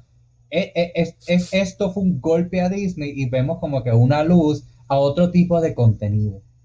Sí, al- algo flojito que tiene Netflix es las animaciones. Todavía no he visto nada de sus animaciones que yo diga, wow, qué interesante. Todavía hay Disney, los sigue partiendo. Qué bueno Tú- que ahora van a tener las películas de animadas de Sony, que por lo menos son mejorcitas. tú- Tuviste. ¿Cuál? Klaus, la que fue nominada, Klaus. No. No, Close no la vi, no, no. no. Pues, ¿Cuál era la esa? Es la de San, bueno, la de Santa Claus y el cartero. Ah, no, eso yo, no vi. yo había otra que es la de la. Inicios de Santa Claus, básicamente. Pero esa película es producida Pero- por ellos o ellos compraron el derecho de distribuirla. No, no. Porque eh, esa es la eh, diferencia, también ellos tienen... Ah, bueno, ya entiendo dónde Omar está llegando. ya. Eh, por lo menos las cositas Buena que yo he visto in-house que es de ellos... Netflix y Hay un carrito por Escúchame, ahí. Ok. Hay un carro por ahí, o hay algo ahí. no soy yo. No soy yo. no soy yo. A ver. Es John. Es John. ¿Qué? es John, tu tú. micrófono. Tienes un Tienes algo, ahí raro. tienes un white noise, tienes algo ahí raro. Sí. Wow. ¡No! ¡Peor, peor, peor, peor! Ah, ah. Ya está. Ah, los que lo muteaste, razón. Ah, el micrófono se Ay. escucha con white noise, John. No sé qué es, va a tener que buscar qué es. Que mira, hablando en lo que yo no John, sal y entra. hablando de lo que tú Mm. dijiste, que le están dando, lo que dijo Oscar, que le están dando una batalla a, a Disney. Y lo que tú dijiste que, que se tardaron, son that, ¿qué fue lo que tú dijiste? ¿De qué? Ah, me perdí, estoy, ¿Cómo que de qué si estoy estoy más pendiente de lo de John. hablando? lo que dijo Oscar, que Netflix le está dando la batalla a... ¡Escúchame! Ajá. que, que lo que dijo Oscar, que Netflix está dando una batalla a, a Disney, tú dijiste que se han tardado, que se están tardando, qué sé yo qué fue lo que tú dijiste. Que se han tardado, sí. que se han tardado, este, también tienes que tomar en cuenta, o sea, adquieren esto de Sony, ellos tienen los derechos de todo el Miller World y, y de Mark Miller son historias por montones las que van a adaptar, o sea, ya ellos dijeron todas las historias de Mark Miller van a ser adaptadas, ya sea en live action o en animada. So que ellos se han puesto las botas con todo esto, se han tardado, pero o sea, ellos tienen cosas bajo la manga y van a seguir saliendo más porque, la, como dice Oscar, la batalla es continua. O sea, ellos se fueron a jugar con la pandemia, están Pelota todos dura. jugando, están todos jugando en el, en el field de Netflix. Y Sí. Netflix no, le, no va a dejar que, que le pase No es que no puede, porque si no le pasan el rolo. Eh, Y con lo de Mark Miller tiene fanáticos. Sí, no, ok, wait, wait, wait, wait. Marmira tiene fanáticos, tiene muchos fanáticos del mundo de cómics, pero nuevamente, ese no es el público casual, el público casual sigue siendo mucho mayor, so, Sigue siendo mucho mayor y todos tienen Netflix. exacto. Por encima de Disney Plus, por encima de HBO Max, por encima de Amazon Prime, de Apple TV, whatever. Sí. Yo creo que hasta ahora lo más de, el más debilito es, es Apple TV. Y con todo eso tiene muy buen contenido, mucho mejor que lo que tiene Amazon. Pero, Todavía no he visto la serie de Apple TV de Servant, me cago en sí. Orengo, cuéntanos, ¿qué tú opinas acerca de todo este meuge con Sony? Pues yo leí aquí el tweet de Netflix. Dice que starting in 2022, Netflix will be the first US streaming home for Sony Pictures. Get ready para Uncharted, Morbius, Morbius, Bullet Train, and Where the Crawdads Sing. Plus, futuras secuelas de Venom, Jumanji, Bad Boys y Spider-Man Into the Spider-Verse. No mencionan, como creo que fue Oscar que dijo, Spider-Man Far eh, No Way Home o whatever. Y tampoco está el Venom de ahora. Pero está curiosamente Morbius, que es extraño porque yo pensé que iba a salir los dos este año, pero hay Es que no, extraño. No rotaron Morbius para el año de- que viene. Maybe rotaron el año que viene, no me acuerdo realmente. Pero Pero Eso es porque no solo eso, probablemente- es que la de Mobius tiene como que una conexión con el, el universo de Marvel porque sale el personaje. eso es irrelevante, eso es irrelevante de distribución. Eso es irrelevante. Ah, no, lo que digo, que, que, que curioso que, Mm. que la de Ne- eh, Venom se mantuvo bien alejado del universo de Tom Holland de Spider-Man, La de Morpheus iba a salir, pero entonces tienen al personaje entonces de Vulture. Oh, ya, ya, definitivamente. Eso Pues, sí, eh, me parece yo, curioso. yo presumo que es porque van a quedarse con el deal, pues, porque el deal está activo con Stars, entonces rotará ya cuando sea 2022. Está cool. Netflix es la plataforma más grande todavía, by a lot. So, esto es un super win para ellos. Ellos necesitan contenido que la gente reconozca. Estuvieron así, hicieron un deal con, con Disney por año. Tú sabes, estuvieron Sí. tres años corridos eh, tirando de todo el contenido en Netflix y que sé qué. So, obviamente tienen que tener ese otro estudio que esté dispuesto a tirar el contenido. Pa- parece que eh, Paramount, ¿eh? Paramount, no, Paramount no este. ¿Cuál fue el que le vendió el de Tomorrow War? Fue Paramount. No con el nombre. Eh. Paramount, Paramount. Exacto. Paramount parece que está haciendo como que el junte parece que un poquito con Amazon. Me parece Which que Sony weird. dijo, "Mm, it is, pero, están haciendo su propio streaming service. pero eso es cierto, pero no está completado. Eso maybe puede ser porque están aprovechando de que Amazon como está desesperado también para contenido reconocible o, con, o, o contenido que sea marketable, vendible, whatever, pues le están tirando chavos, le están tirando cha- chavos por película. No están haciendo un deal masivo como está haciendo Sony, que le está haciendo un deal masivo, quizás cueste un billón, ¿verdad? Pero sigue siendo un deal all encompassing para un año completo de un montón de películas. Este está, está cool, está interesante. La gente va a verlo porque todo el mundo consume esas cosas. eh, ya, no no hay nada que decir. Algo que le tengo que dar a Oscar es que demostró que eh, el punto de Warner Brothers con HBO Max tenía validez de que sea the way to go. Pero no van a tirarlo, no van a tirarlo aquí en vez del cine. Esto va para el cine y después cuando vaya a pasar su ruta normal de streaming va a ir primero aquí. Sí, esa es la que- diferencia, que no va a salir al mismo tiempo. No, exacto. Y va a salir, probablemente harán un deal de 45 días, habrá un DOD y después saldrá en Netflix. Porque como Pero Stars, acuérdate Ah, que hace unos años atrás tú no veías como que contenido Prime en Netflix. Sí, tú podías tener, qué sé yo, dime una película, The Dark Knight, pero The Dark Knight después de 6, 7 años, no el mes Dios. después, dos meses después. Esta vez vamos a tenerlo ahí todo el tiempo. Oh, sí, sí, se va a quedar, pero lo que te quiero decir es que Fresh. va a pasar un buen tiempo en lo que llega a Netflix, que no va a ser directito, no es como un deal como lo que está haciendo HBO Max o lo que hizo el Paramount eh, Pictures con el Paramount Plus, ¿me entiendes? Que era bastante, you know, 30 días y después va a estar en mi plataforma, o 45 días. Esto parece que va a ser, eh, qué sé yo, 45 días, de pronto VOD y de pronto estará acá en, en Netflix. Pero either way, like, la gente que lo va a ver lo va a ver en el cine, la gente que no lo va a verlo, pues estará un día y dirá, wow, Venom, clic. Y la ven. Y ya. Ok, ahí. Ah, ok, pues vamos para el último tema de la noche. Maldita sea la motora. El último tema de la noche es. Ya. Que Cristerio, papá. ah, El tipo está bien mordido y ha abierto la boca y por fin está hablando de League y de Batman vs Superman. Eh, algo bien curioso es que el tipo Vamos a hablar, claro. Antes, antes de ir a la noticia, antes de ir a la noticia de las cosas que él dice. Ok, usted tiene que entender por qué Cristerio está bien encojonado. Él se gana un Oscar por largo y después hace Batman vs Superman. El estudio jode la película. Todo el mundo empieza a criticarlo a él. Él mismo dice que sus padres Eh, se le fueron. Él dice que hasta muchos amistades le dejaron de hablar. De ocho amistades de hablar. Luego hace Justice League. Y Justice League pasa peor todavía porque literalmente eh, eh, traen a Josh Whedon y le escribe por encima todo lo que dice y le jode. Justice. Va- hizo Justice League y que se convirtió en Just. Y después viene buscando, ¿verdad? Como que, ah, déjame ir a trabajar en Disney, porque Disney está más friendly con los creators últimamente, y lo jodieron con la película de Rise of Skywalker. So, este tipo le han jodido su Una carrera full. full, porque en Hollywood es qué es lo que tú has hecho por mí recientemente, no lo que tú hayas hecho en el pasado.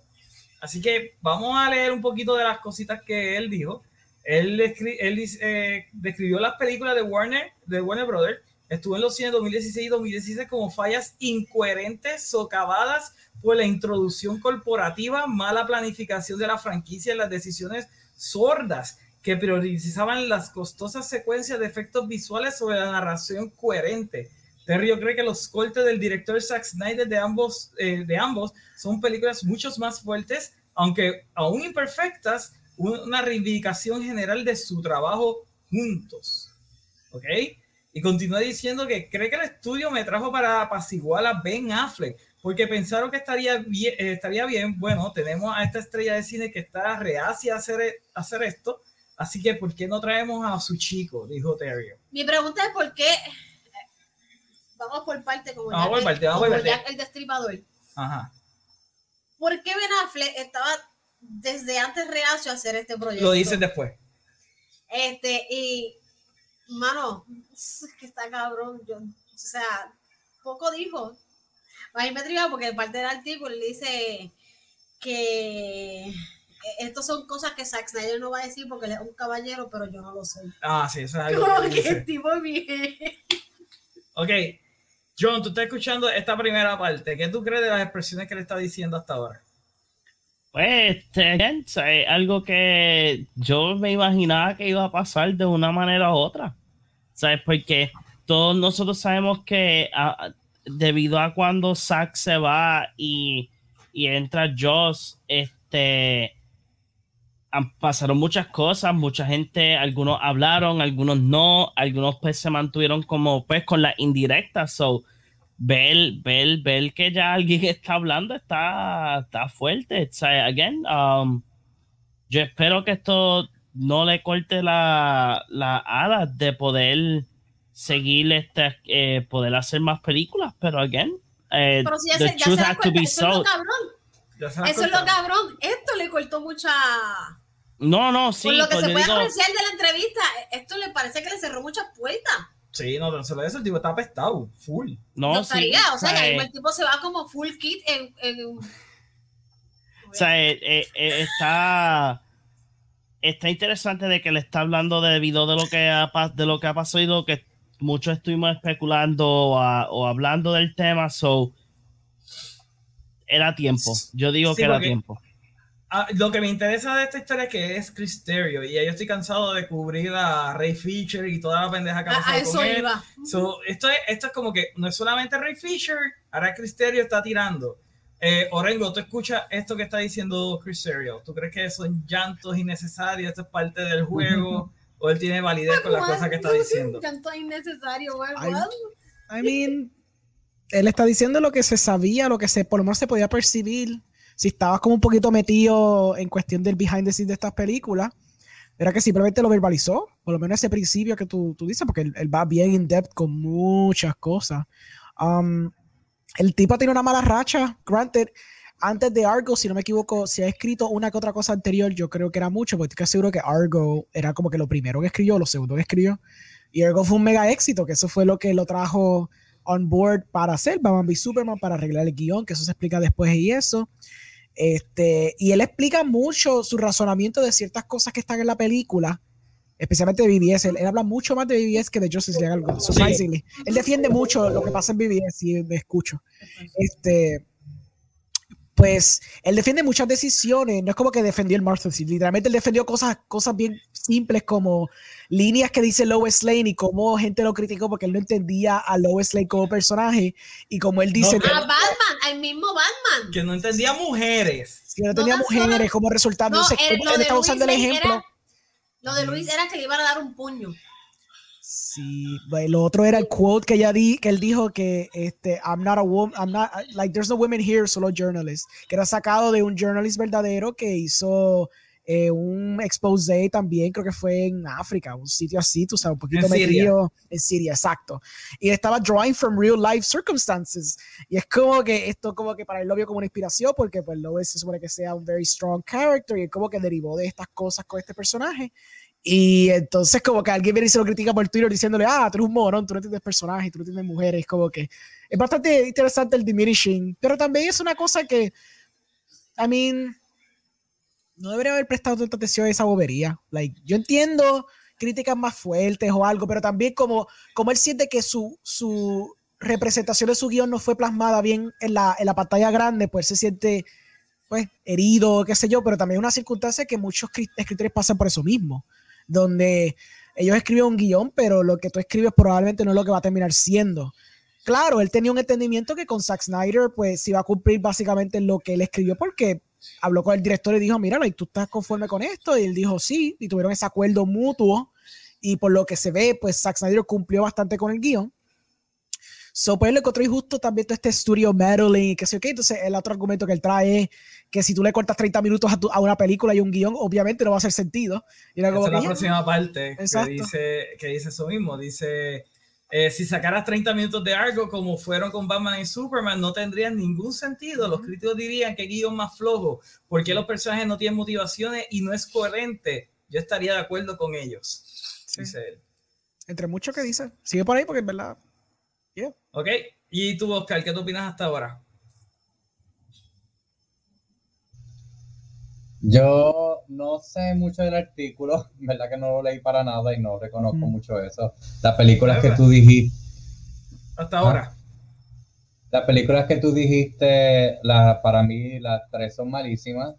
Este, pero me, uno, qué bueno de que cuente su lado de la historia, porque es que toda persona artística y creativa va a tener su punto de vista de por qué hizo lo que hizo y quién es humano, o sea, que, que no es de uno, lo va a defender. Lo que bueno que tenga el espacio para hacerlo, pero igual también le digo, that's Hollywood. O sea, cuando tú entras a películas producidas por Big Studios, eso es parte de, literalmente. El, el guionista y hasta el mismo director no tienen mucho say en lo que los jefes quieren. Uno puede batallar y esto y lo otro, pero es que a la larga no es algo tuyo. Para eso está el cine independiente, para hacer un- algo que en verdad sea tuyo y tú tengas full control.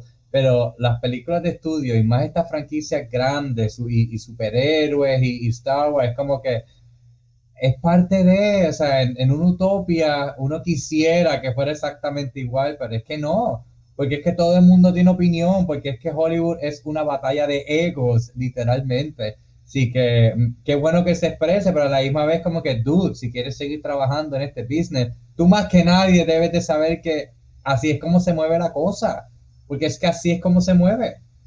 No sé qué más decir. Ah, con razón se pone Guillermo. Orengo se desapareció, Omar está en el baño y tú como que no sé qué. Este, nada, la otra parte dice, después de ver la versión de Joss Whedon, Joss Whedon de esa película, Terry estaba tan disgustado que exploró quitar su nombre de la película. Y eso es Ay, algo curioso porque él dice que él llamó a... Ay, no sé cómo quitar ahora esto de aquí. John Help. ¿Qué quieres quitar el artículo? Sí. Oye, Este, una de las cosas que él dice es que él llamó a su abogado para quitar el nombre de, del Oh. Justin Lee. Él no quería estar relacionado Asociado. con nada que tuviera que ver con ese desastre de película que él lo considera una abominación. O sea, el, el tipo está enojado a tal punto que estaba dispuesto a hacer eso. Obviamente, cuando habló con el estudio, el estudio le dijo, según leyendo, el estudio le dijo que, que no podía, que, que se iba a quedar ahí, que no lo iban a quitar. Porque iba a pues, ya costar mucho ahí. dinero. Este, lo de la escena, quería tocar lo de la escena de lo de África. Y es que lo de esa escena era que a Luis le iban a dar un puño y Luis tenía un diálogo que le iba a decir, Superman, is, isn't it going easy with you guys after you did to me? Y una de las cosas que dijo Terio fue como que, wow, wow, wow, estamos bregando con prácticamente van a poner musulmanes, tú no puedes tirarte esto en una película en un momento como el que estamos viviendo de racismo. Y eso fue una de las discrepancias que tuvieron con el, con- que él tuvo con el estudio, porque él cambió esa escena, El el. Superman, y el estudio quería esa escena. Entonces, uno de sus de sus enojos es como que, entonces me están diciendo que la película es oscura, que la película es esto, no funcionó, pero entonces el estudio no está hablando de la parte que ellos querían. Me están tirando la tierra a mí, soy su chivo expiatorio, pero entonces no hablan de lo, lo realmente oscuro y racistas que ellos querían en la película. Sí. Obviamente el tipo, o sea, El tipo estaba bien. como molesto. dice Genesis, mucho se tardó. Porque es que yo también me hubiera ido como Ray Fisher. Al ver que me quieren tirar la tierra a mí de que yo escribí esto cuando realmente muchas de las decisiones mías las sacaron. Es correcto. Sí. Este, mira, eh, una, vamos a seguir con las cositas que él dijo. Él, le preguntan, ¿es cierto que fuiste expulsado de sede de la Liga de Justicia? Dice, no diría que me, pro- no diría que me prohibieron.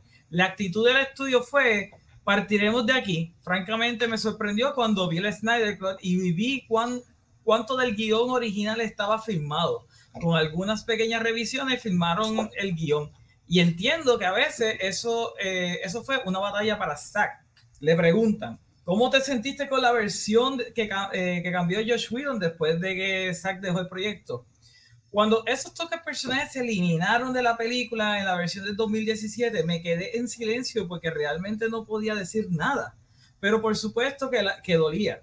Todo lo que quedaba era un esqueleto de dinosaurios que, de lo que había, lo que había sido una gran bestia pesada. Podría haber sido una bestia grande y rebelde. Y obviamente son cuatro horas y la película es maximalista y es operística y claro, es un poco loca, pero creo que la película es una locura de la mejor manera. ¿Ok? Uh, le, le, preguntan, podemos empezar por el principio con Zack, trabajaste en Batman vs Superman, puedo asumir que fue una buena experiencia con él, al menos, al menos con él, ya que te registraste en la otra. Él dice, eh, básicamente dice sí, y dice, así que ya se determinó y se hizo un guion gráfico de, que Batman iba a intentar matar a Superman y que Batman iba a ir por un camino oscuro, estaba marcando a los criminales y tenía ciertos elementos oscuros que no eran negociables y que ya estaban en la historia. Otra dos cosas que le dice, ¿cuál fue tu enfoque? Y él dice, entre, en, entrepensando que la única forma en que esto podría funcionar es como un sueño febril, o sea, un, un eh, fever dream, o como una tragedia de venganza. Pensé, ¿Cómo creeremos una historia en la que Bruce Wayne está traumatizado por la guerra de Krypton que llega a la Tierra y en la, y que, y en la que entra en este tipo de locura? Se convierte en Captain Ahab y no escucha voces más cuerdas como Alfred, por ejemplo, que le dice que solo entra en razón. Es un hombre poseído. Por el diablo. Ahí te estamos diciendo que básicamente el principio que todo el mundo ama de Batman vs. Superman vino de Cristerio no solo eso, algo que quería hacer el estudio con el personaje era que como que es lo que criticamos de Game of Thrones, perdón que metan Game of, Game of Thrones, eh, sí, y dije Game of Thrones. Eh, eh, el development de, de Jon Snow, que como empieza así mismo termina. Y eso era algo que quería hacer el estudio, como empezó Batman así de, de ruthless y de marcar a la gente, ellos querían que así terminara Batman. Y Telio le dijo, ¿cómo tú vas a terminar este personaje que básicamente es el foco de la película, justo como empieza? Tienes que darle un carácter de development, tienes que terminar el personaje con un cambio radical. Mm. O sea, yo no entiendo, esto, esto demuestra realmente que Warner Brothers en ese entonces, y, lo sigo pensando, en ese entonces y ahora no saben lo que quieren hacer con los personajes, no saben para dónde van a tirar.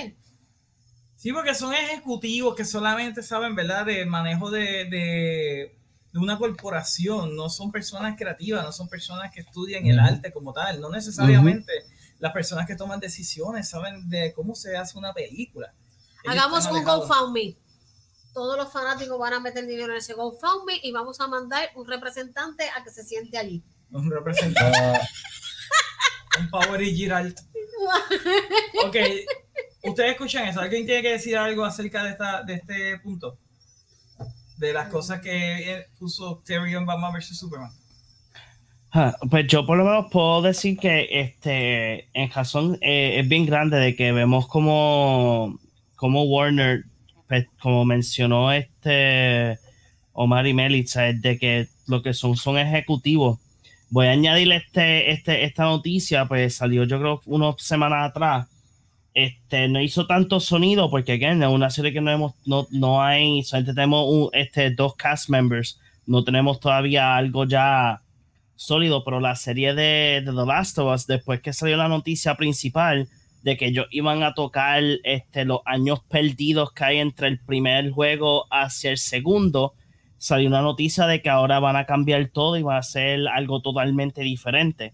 O sea, que como que pues o va a quitar algo que ya tiene una premisa que sí está missing el, el, el medio, pero ya, ya como que la idea ya está seteada y mucha gente está emocionada. Y es verdad, ¿sabes? Como que va a tener la, tener a Bruce Wayne estar eh, con, este, con este cierto este PTSD de lo que está pasando y después mantenerlo igual, al igual al final, como que no, no, no hace sentido. So, te da a entender bien grande que Warner just want, ellos quieren los chavos, pero no está funcionando.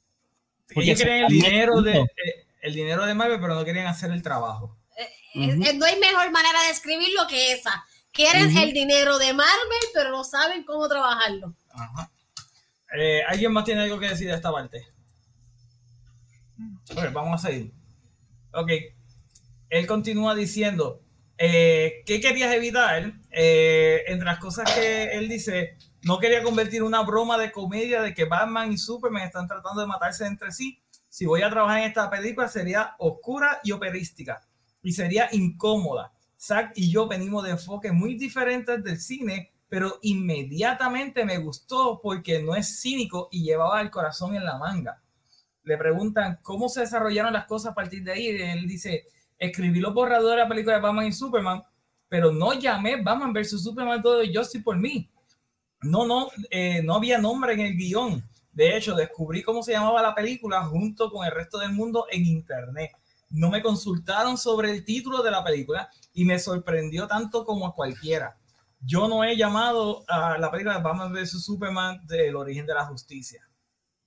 Eh, le preguntan qué creo que recibe bien el título, pero lo hizo de frente. Ok, no, hombre dice que si fue la elección de Zack, dice, lo escuché y, y, pensé simplemente que suena engreído y desorientado de alguna manera, tono sordo. La intención de la película era hacer algo interesante, oscuro y complejo, no del todo como Las Vegas, reventarlos a los lucha libre, como Batman vs. Superman, Donald Justice.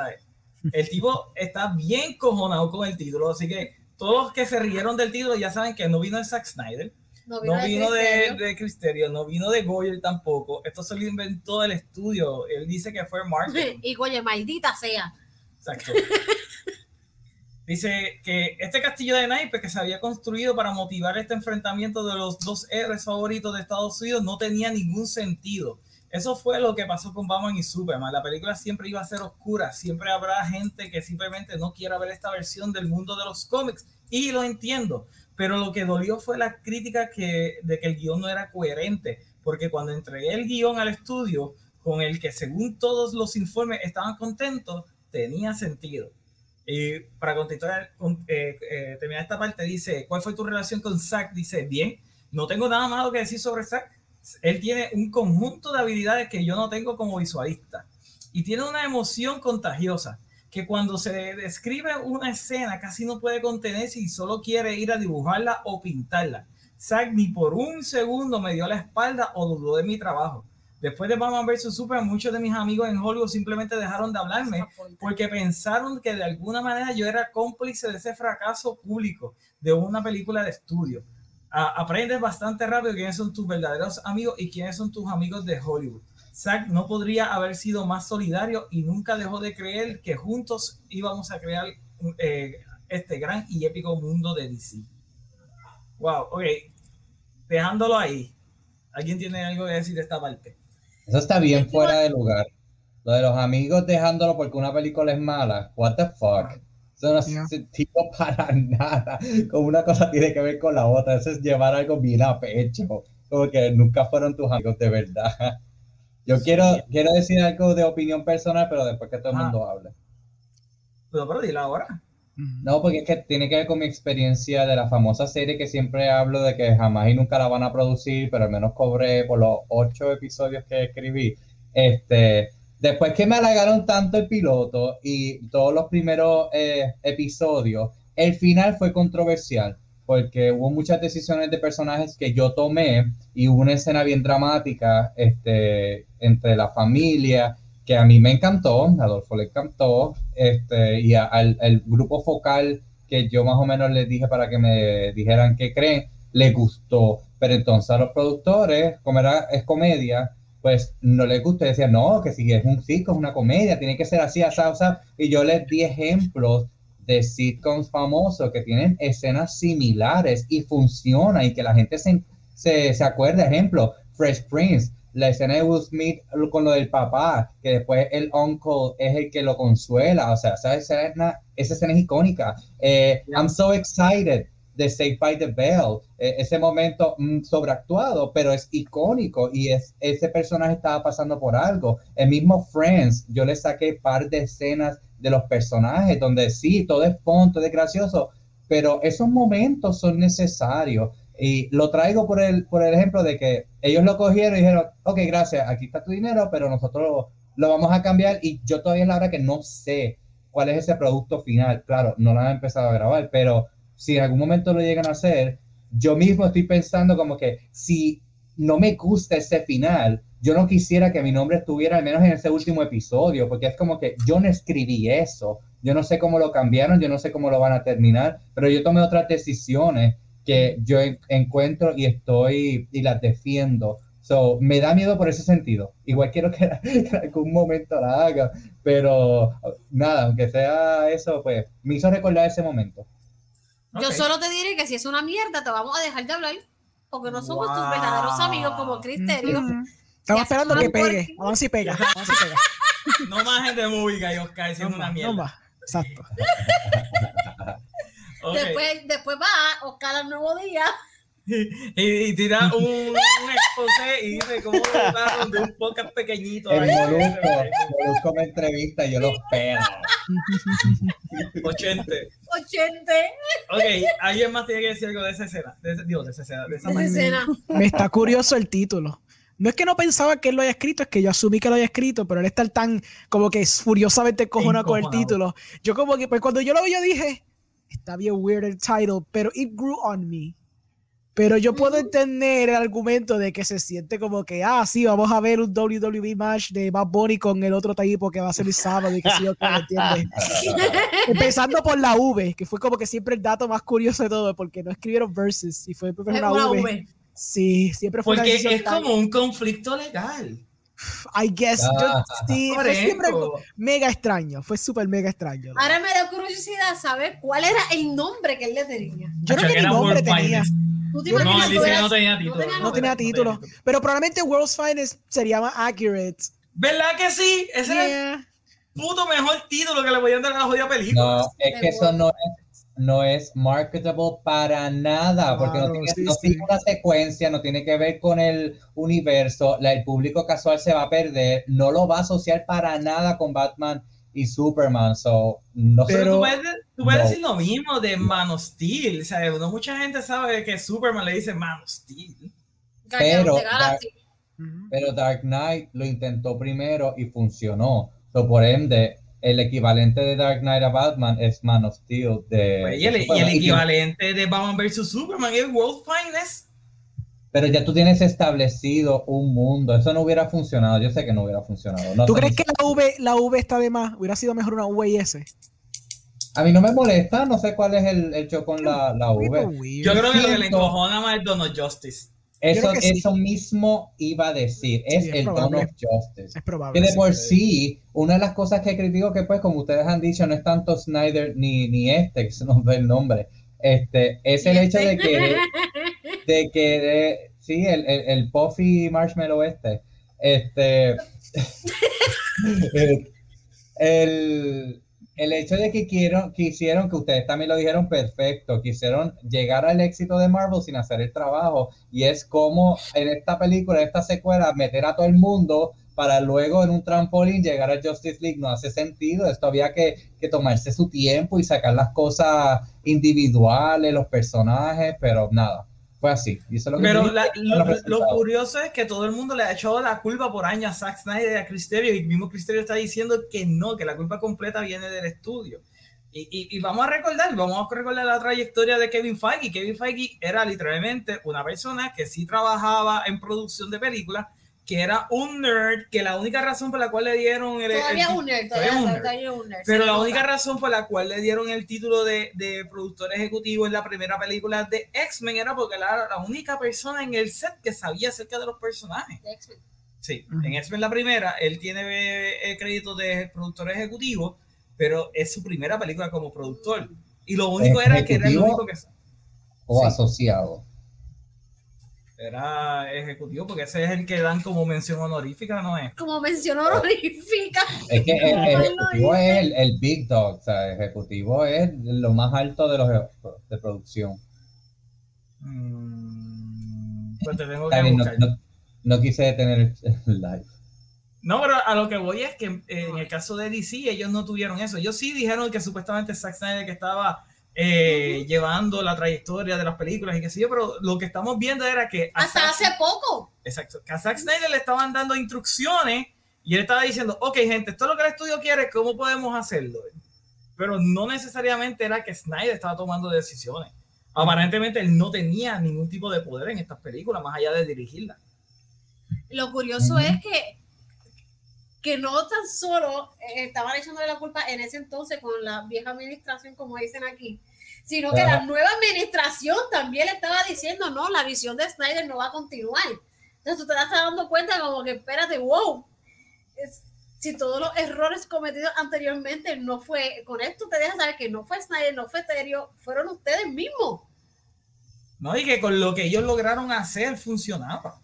Pero entonces siguieron cortándole. A mí, eh, mira, ¿se acuerdan que yo les dije que este peo de Ray Fisher, eso iba a seguir explotando por ahí para abajo? Ajá. Y que en algún momento Warner Bros. iba a estar en un jaque. Y está llegando el jaque. Ya. Y Ahora- está llegando el jaque. Y cuando salió el, el reportaje de Heroic Hollywood a Ray Fisher, que no fue, no fue que No la- era mucha de gente- Hollywood, era de Hollywood. de. Hollywood, de Hollywood Reporter. Hollywood. Mucha gente malinterpretó ese, ese artículo porque dice, no, ah, no dijeron nada nuevo. No era nada nuevo porque era una recopilación, eh, era una recopilación de los acontecimientos. Y lo nuevo del artículo era que de Hollywood Reporter tenía gente que le estaba diciendo, mira, yo fui witness, mira, a mí me preguntaron, yo estuve allí y yo sí presencié todas esas cosas que Ray Fisher estaba diciendo. O sea, eso era lo nuevo de ese artículo. ¿Y qué pasó? Lo mejor que se va a hacer Warner Brothers, vamos a, porque lo- estoy, estoy tocando ese artículo porque también, eso pasó toda esta semana, sale ese artículo y que hizo Warner Brothers, se tira el trigger de Batman No Halloween.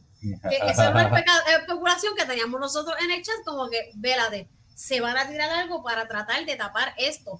Lo curioso de todo esto es que Heroic Hollywood estuvo sin mentirle, yo tengo las notificaciones prendidas. De De Hollywood, Hollywood Reporter. Reporter, yo tengo las notificaciones Esto no prendidas. fue el Majimbe. Ellos, Mayimbe ya no está ahí tampoco. Mayimbe está solo. Este, de Hollywood Reporter estuvo tirando una noticia y por cada dos noticias volví y le daba retweet a, a lo de Ray Fisher. O sea, es que ellos se mantuvieron a todavía el sol de hoy. Ellos siguen dándole un boost a, eso, a ese artículo.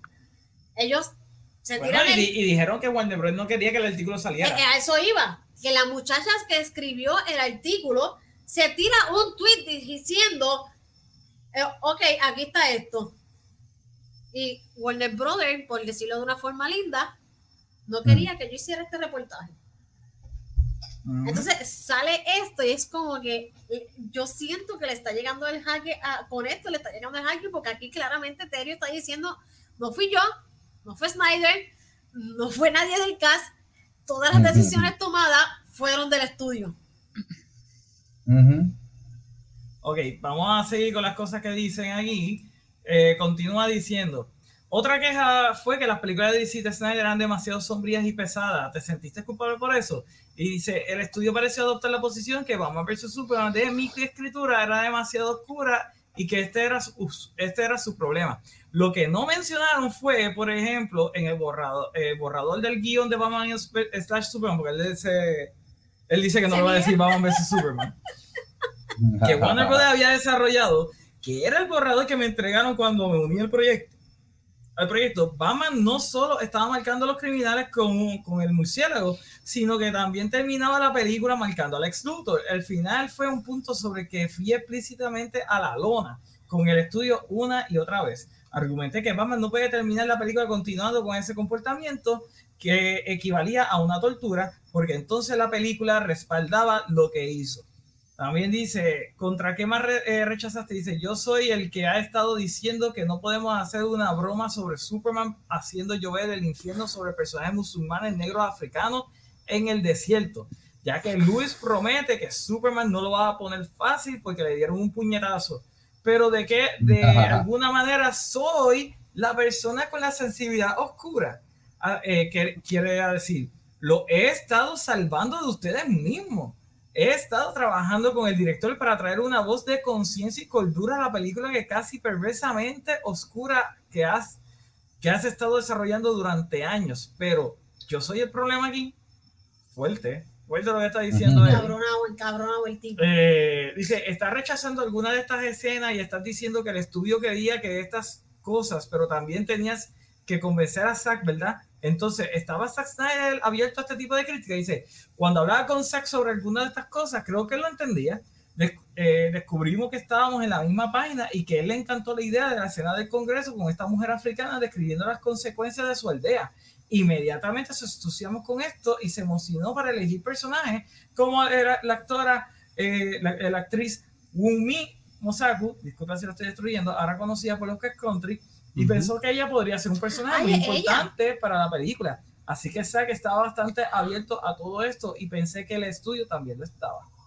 Después le dicen, ¿por qué no lo estaba?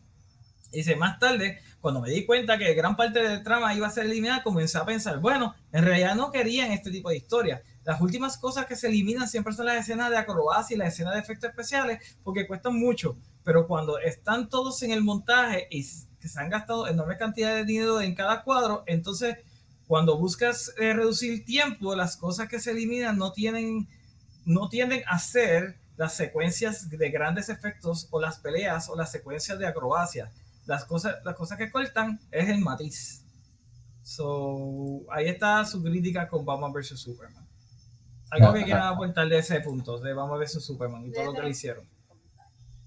Eh, quiero aclarar de que Bouquet, Kevin Feige era productor asociado, no ejecutivo. Y sí es una diferencia grande. So, era, es- estaba y no estaba.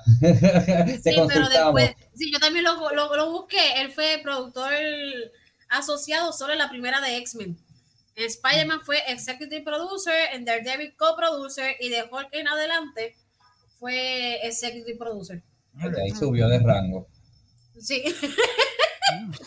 Ahí le dieron su estrellita. Mira, léete ese comentario. Ok, eso es lo único que ibas a decir, Oscar. Pensé que tenías más. Eh, Jordan André dice: Chris Terrio was never a good writer. He's competent, that's all. Argo is a serviceable mess that all falls apart in the third act. This article just felt like someone writing on Zack's cape. The issues on BBS are the same issue 90% of the IP driven blockbuster, even on TV. I work on Westworld and personally saw all the studio meddling. The issues of Justice League are obviously different, but to pretend that like BBS is some kind of outlier is ridiculous. Y a diablo. Yo no le doy lo de Argo, porque a mí me, me gustó Argo, de hecho la vi reciente, creo que la vi en la pandemia el año pasado, este, y a mí me gustó ese tercer acto, no sé exactamente a qué él se refiere, pero a mí me gustó esa película. Y, y sí, lo que él dice de que es un escritor competente, me da gracia, pues sí me estaba pensando, yo como que tanto de que bendito él, pobrecito él, pero yo en mi mente son, son tres películas diferentes y todas son malitas, como que qué otras cosas tú has hecho para en verdad creerte un poco en que, oh, perdón, o sea, esta persona de que tiene esta trayectoria y se lo vinieron a dañar en estos tres, o no, no, no sé, yo todavía no le paso la mano todavía hasta que no vea qué más ha hecho. Mhm. That's fair. I mean, bien, pero nada, le dieron un Oscar. Y de repente entonces hace esta Ah, película. sí, a mí me gustó Argo, a mí me gustó Argo, que empecé diciendo eso. sí, sí, pero que después dices que las otras tres que ha hecho, que te ha sido fallo, que aunque por todo el estudio Madeline como quiera sigue siendo fallos. Por eso que solamente por una película buena, entonces vamos a basar todo su body of work, es lo que estoy diciendo, es como que qué más ha hecho. To be fair, hay muchos directores y muchos escritores que a veces por una sola cosa que hacen los siguen levantando. I mean, mírate Chama- gente, Shyamalan, mírate eh, Zemeckis, es que- lo mismo, Shyamalan es talentoso y tenía lo suyo, lo que pasa es que la presión llegó y también el ego, porque El ego. solamente has- él hacía solo las películas que él escribía y él escribía lo que le daba la gana, por con que la gente le decía, mira, esto no hace sentido, él no lo cambiaba, solamente podía grabar donde él vivía, es como que eso, eso fueron varias cosas. Pero, Pero antes de Six Sense él había hecho una película, pero tampoco fue un commercial. Sí, pero, pero fue, su- fue, fue que Six Sense lo explotó. Pero acuérdate que después que explotó, el estu- los estudios tenían como que seguir teniendo cierta fe en él. Por eso es que lo dejaban tener bastante libertad.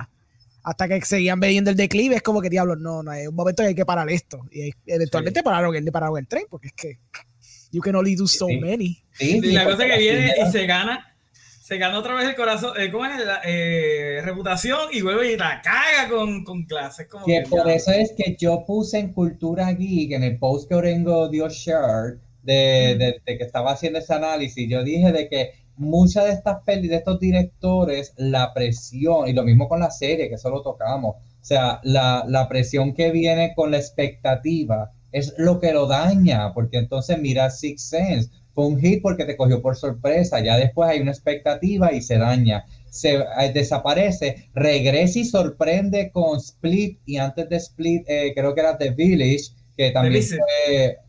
¿Ah?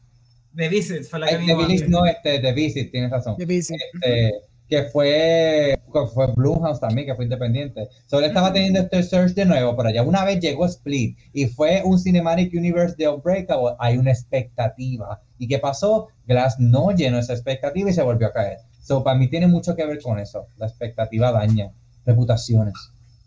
Ok. Ah, algo que tú quieras añadir, Ringo. Ah, pues sí, lo que Jordan dice también es cierto. Ah, I think él es bueno en Argo, pero ese, esos issues que él dice también son issues que pasan con, que- con cualquier IP importante, porque pues ellos van a querer preservar y se van a meter mucho. Aunque se sienta que Zack Snyder tuvo una libertad visual, una, libertad con los personajes, porque son de construcciones de lo que usualmente tiende uno a ver con lo que es Superman, lo que es Batman, lo que es Wonder Woman y todo eso. Obviamente hay su meddling, hay su meddling y hay sus peleas. Entonces, uno escoge las peleas. Lo que pasa es que Chris Terrio no te- pelear mucho porque muchos escritores, la tendencia es que ellos escriben y bye bye te va. Like, no te metas aquí. Like, a menos que tú seas un Aaron Sorkin, tú no vas a estar en ese set ni para Dios. So, entonces él no es ningún Aaron Sorkin, por más que pues, tú sabes. Eh, pero pues yo puedo entender la frustración de que lo que él escribió no se planteó bien en la, en la pantalla con BBS, por ejemplo, que le cortaron un buen section y que sí o que, whatever. Yo entiendo eso. Pero también esa cuestión de que Studio Meddling, pues eso pasa en todos lados y es caótico. Pasa que él no brinda la luz. Mucha otra gente no lo brinda la luz. Pero también está una situación muy peculiar por lo de Justice League. So, yo entiendo también el encojonamiento específico con Justice League eh, de cómo trataron a Zack Snyder eso, que es la razón porque él como que dijo no aguanto más y por lo menos quiero desahogarme con la pasó en Justice porque fue injusto eh, lo que le hicieron Sí. a Zack. Uh, Sí, esto está bueno eso- de Jordan. Mira, mira. Porque, porque- Dice, Crash won an Oscar too, let's not use that as a rubric. ¿Qué Oh, piensas, Oscar? también, Great point Oscar, the pressure must be really hard for such a large IP like X Guards y Batman. Star- Wars. Star- Star Wars. Claro, lo escribe todo en inglés, pero entonces Star Wars tiene que hacer el anglicismo. Hardcore, me encanta. Star Wars. Eh, ¿El Miguel dice, Orengo, el comentario de CMX fue por escrito o director. Por director. Like, literalmente en las promociones, su película más reciente sigue refiriéndose a el director of Back to the Future. Ese hombre hizo los 80. Eh, Hay, hay habido marketing para eso. Ha habido marketing de M. Night. Tú sabes de M. Night que el marketing a veces dice director of the, the, the Sixth Sense todavía a estas alturas. Cuando es como que diablos, tipo. tú- fue Como. Ronald Emery, que todavía sigue siendo el director de Independence Day. That's. Exacto. Y Day After Tomorrow, porque esa también fue Ah, sí, Ah, esa es la más sí. reciente. Esa es la más Exacto. reciente. Esas, Pero, son las, pero, esas son las dos. Hablando Day. claro, entre las dos, entre The, The After Tomorrow y Depende. 2012, me gusta más 2012. Porque A mí para mí es la, mi- es la misma película, para mí es la misma fucking película, pero diferente. Bueno, una es más parodia, 2012 es como que la parodia de Day After Tomorrow. Sí, Pero a, mí, paródica. a mí me gusta, genuinamente a mí me gusta 2012. es más entretenida. Adolfo no la ha visto y yo he estado por decirle, quiero verla, vamos a verla. Dios mío, pero ¿y qué ve Adolfo? Ay, perdón, no puedo tirarlo en medio, sí. Va a tener que hablarle a Adolfo. John Ramos, Voy a ¿qué, tenerle que hablar aparte a Adolfo. a qué es opinas de que todo te- este issue, este dimidirete que está tirando Este es aquí mi directo, este es salvaje. el señor Terrio? Río. Pero es que, pues, este, o sea, eh, again, sea, estoy con Orengo. Eh, él está usando esto para, pues, por la injusticia que le dieron en, en Justice League. Eh, Studio Merlin está en, está todo. Sea, nosotros, yo creo que si nos sentamos a buscar en IPs que, no, que nos gustan, vamos a encontrar algo que el estudio probablemente quiso meterse y pues este, y lo dañaron y, y no era lo que el director o el escritor quiso dirigirse. Eh, y como vuelvo a decir, de esto, eh, esto it was, eh, it was bound to happen. y estoy con Mel, poco a poco van a, seguir, van a surgir más gente hablando de, de, estas situaciones que han pasado con Justice League y, y en WB. So, lo que falta es que pues que llegue que llegue ese este, ¿cómo es que se dice?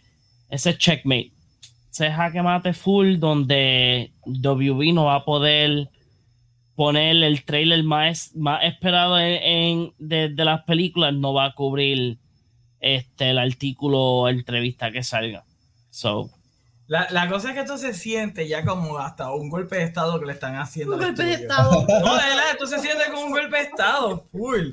Es como que, ok, la milicia son los Snyder fans. Y estos cabrones están jodiendo como para tumbar entonces el, régimen de Warner Bros. El régimen. Mira, voy a, voy a cortar algunas cositas porque quiero como que avanzar y no quedarme tanto tiempo con esto. Pero mira, él dice los correspondientes del estudio, John Burke y Jeff John, estaban en el set de la Liga de Justicia todos los días, que era un mandato de Sushihara para cuidar a Snyder como él, él lo expresó.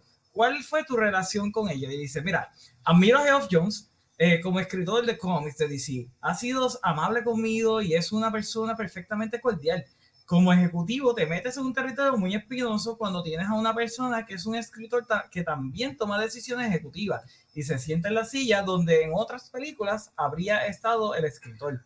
Así que creo que es milagroso que Zack haya firmado tanto de mi guion como él, eh, como lo hizo, me imagino, de la mala traducción, porque sé que había una presión constante para simplificar, cambiar, hacer lo que fuera que el estudio quisiera porque había rumores que ellos no no quieren esa versión.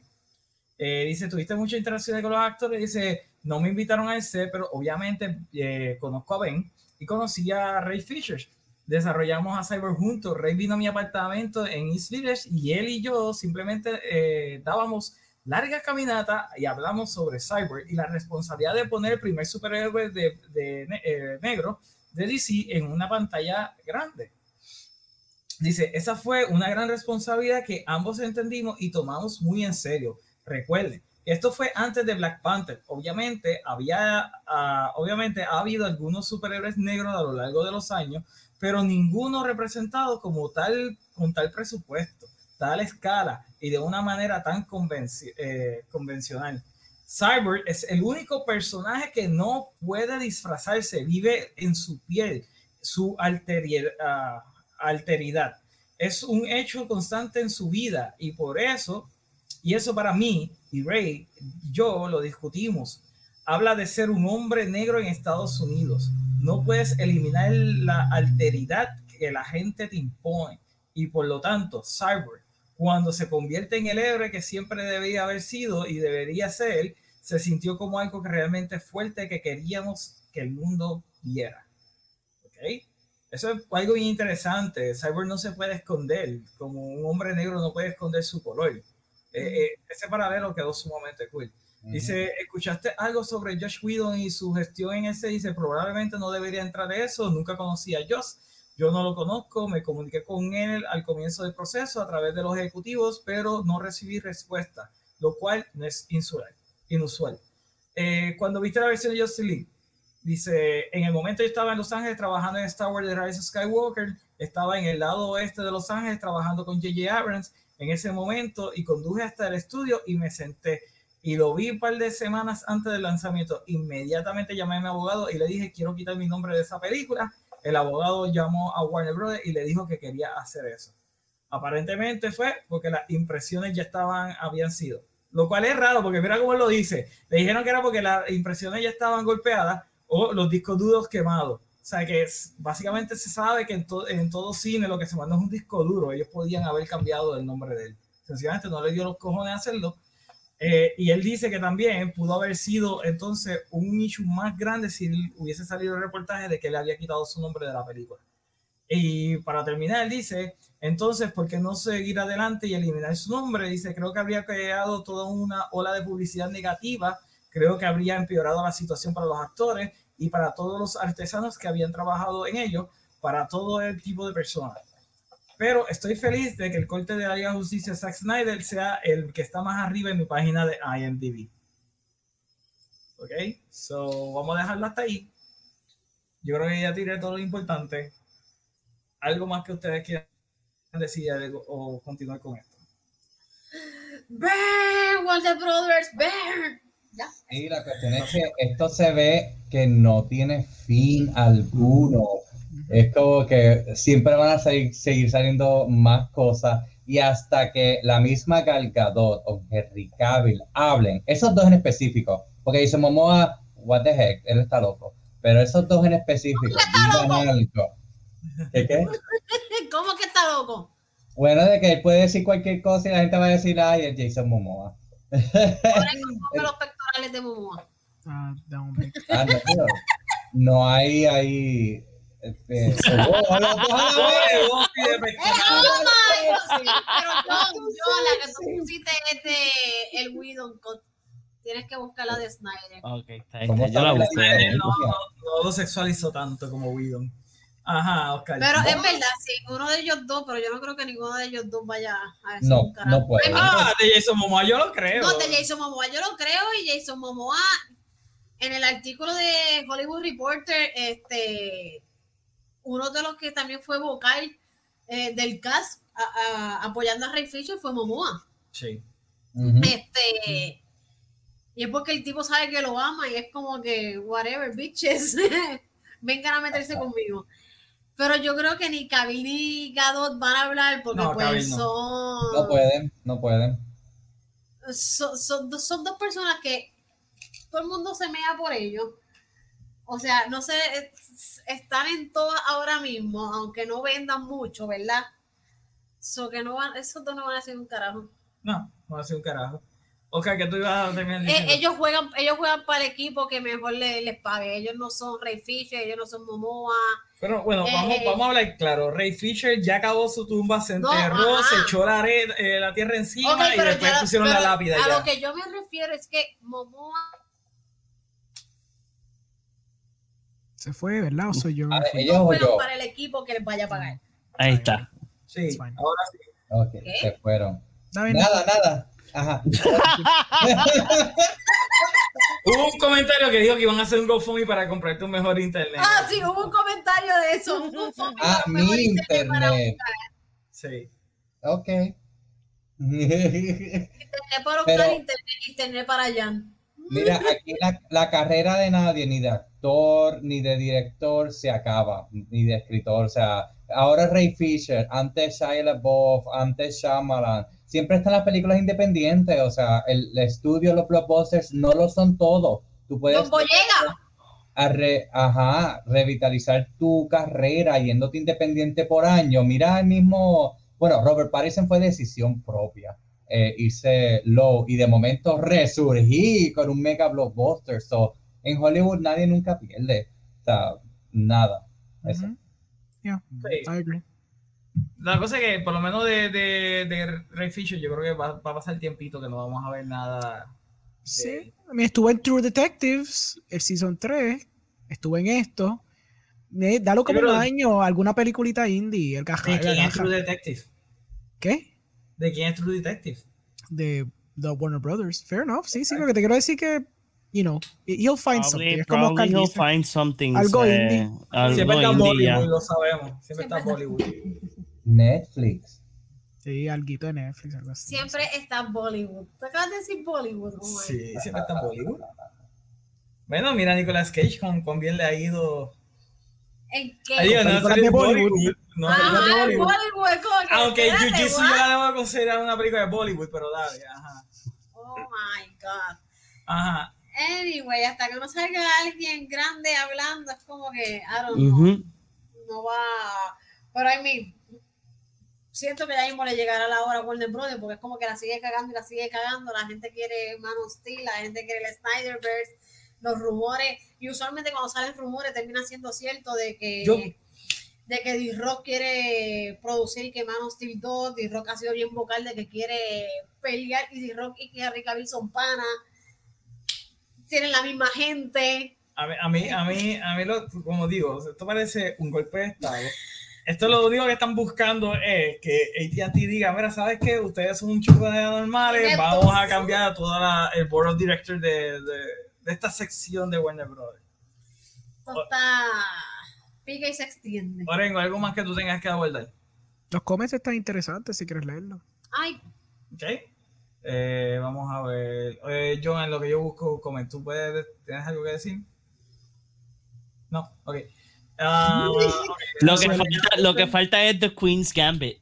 Mm. Eh, Genesis dice, 2012 es súper. Uno de mis guilty pleasures. Déjame traerles el 4K de 2012. Oscar, C y B. Se Se, ve. ve y se Dale. Yo quiero verlo. No. Jordan dice, imagínate la, eh, la ansiedad de Snyder que Snyder tuvo durante la grabación de Justice League. Ese tipo es un guerrero. Eh, Genesis dice, y lo, que, y lo que odiaba por mi ignorancia en cómo se hacían las cosas, y yo pensando que él tenía más control. Al fin y al cabo, estas películas de IP, el control es una ilusión. Zack Ajá. Snyder tiene mi respeto para siempre, lo dice el, el Pablo de Tarso de la iglesia de... Eh, sí, se tuvo que caer del caballo para creer en Yo tengo que decir que el Pablo de Tarso. yo me siento bien Génesis porque si no fuera por estos lives y estas conversaciones con ustedes, yo era de los que creía de que, ay, es obvio, él vio Justice League de Joss Whedon, es como que, no, va a arreglar las cosas, o sea, yo era, yo era bien así, en ese sentido, porque es que no me gustaron tanto las películas de él, que yo decía, qué conveniente que ahora va a tirar Snyder con- después de tantos años, pudiendo haber arreglado esto y esto, entonces cuando uno lee, cuando uno conoce, cuando uno ve par de entrevistas, que eso fue a que me dediqué esa semana antes, pues entonces la mente de uno empieza a cambiar y decir, oh, yo no sé, no sabía, verdad que no sabía, pero es caramba, estaba hablando mierda. Así que te entiendo. ¿Cómo lo dicen? Otro win para Tim Snyder. Eh, algo- Bienvenido a la congregación, Eh, sí, hermanos. dice, Ahora, Chris, ¿cómo fue tu experiencia de Star Wars? Eso, eso es algo bien cool que no se le preguntaron. Eso estuviera cool que le preguntaran. En otro interview, obviamente.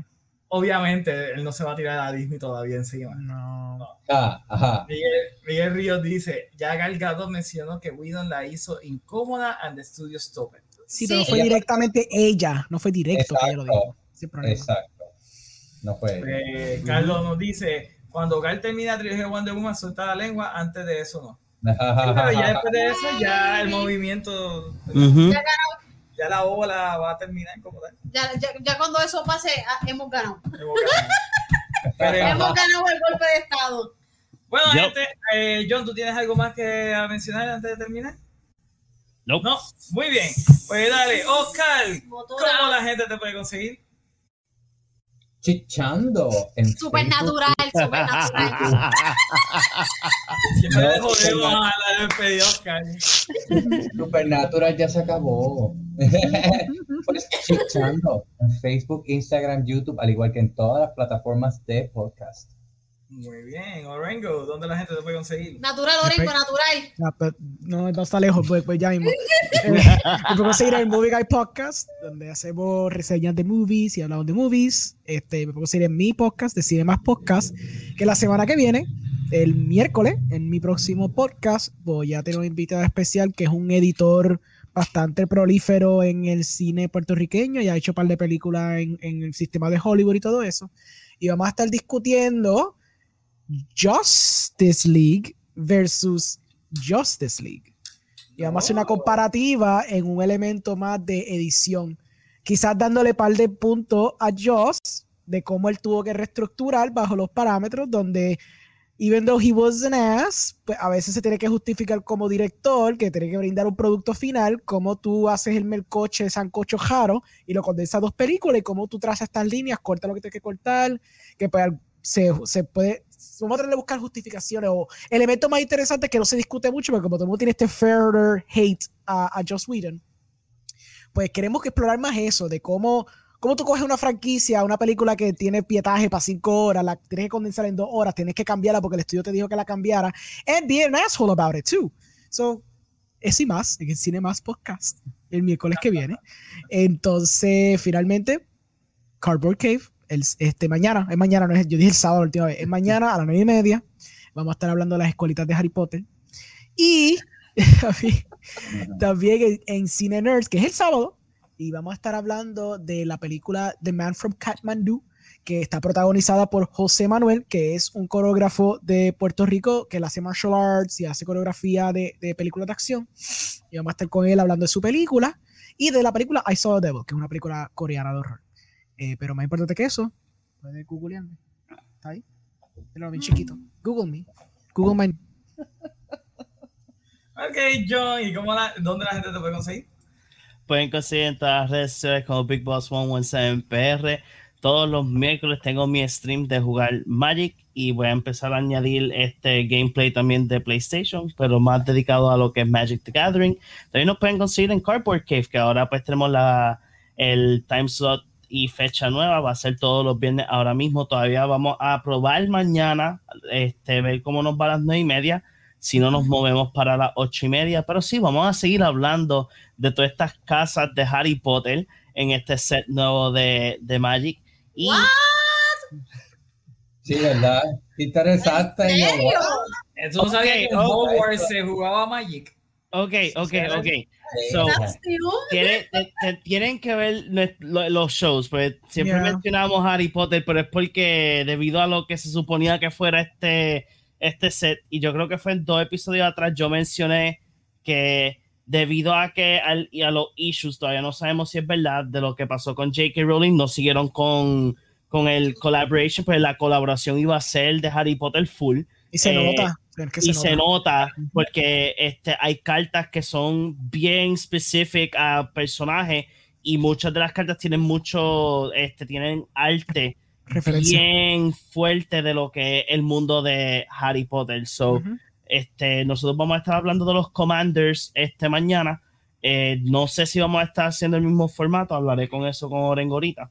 Este, pero de ahí me pueden también ver en el show de aquí que se llama Up, Up, Left, Right, donde vamos a estar hablando este mes de Mortal Kombat una vez más.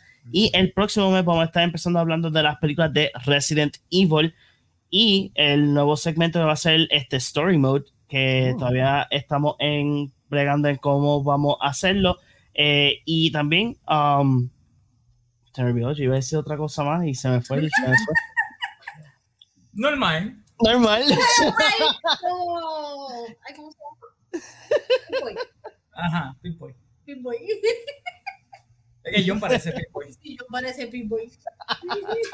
Alright, uh, Melanie, dile a la gente, promocionate. Chichando, no. En el OnlyFans. OnlyFans, pronto OnlyFans. Ajá. Me pueden conseguir en Guida Dimension PR, Instagram y Facebook. Eh, también me pueden conseguir en Glittering Alley Shop en vez de Slittering, Glittering Alley Shop.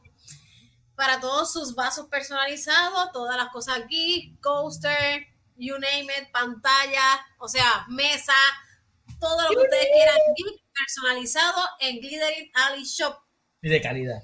y de calidad. Muy bien.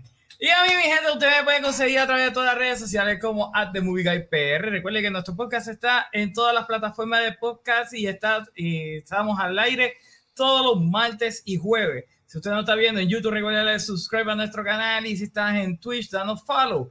Así que nada, mi gente, eso ha sido todo por hoy. Nos veremos en la próxima. Bye bye. Mira, se murió Ustedes se creen murió, que se me murió, se murió. Se murió el rapero DMX. ¿Se murió en serio? Se murió. DMX. ¿Se murió en serio? De un ataque, ¿Cómo? de un ataque al corazón, lo acabo de ver antes de. Ya lo, y tú lo esperas para tirarlo cuando esta gente está Al haciendo. final. Es que Oscar estaba hablando. Mira, sí se murió. Estaba leyendo que le dio un ataque al corazón. eh, lo llevaron Rush eh, al hospital eh, y tuvo un paro cerebral. Holy shit. Diablo, sí, es verdad. Se murió. Lo dice aquí en. que tuvo en la Ya, lo cabeza. que manera más sour de terminar el live, Melanie. Ok, un momento de silencio por, por DMX. I guess so. A mí me gustaba DMX. A mí DMX me era- gusta, A mí me gusta la música de negro, man. ¿Qué, qué, qué, qué? ¿Cómo Que fue? Omar, Omar, Omar me juzga porque a mí me gusta black music. O sea, así. Yo no te juzgo porque a ti tú te Omar me juzga por eso. There's your levity. There's your levity. There you go. Adiós, mi gente. Bye bye.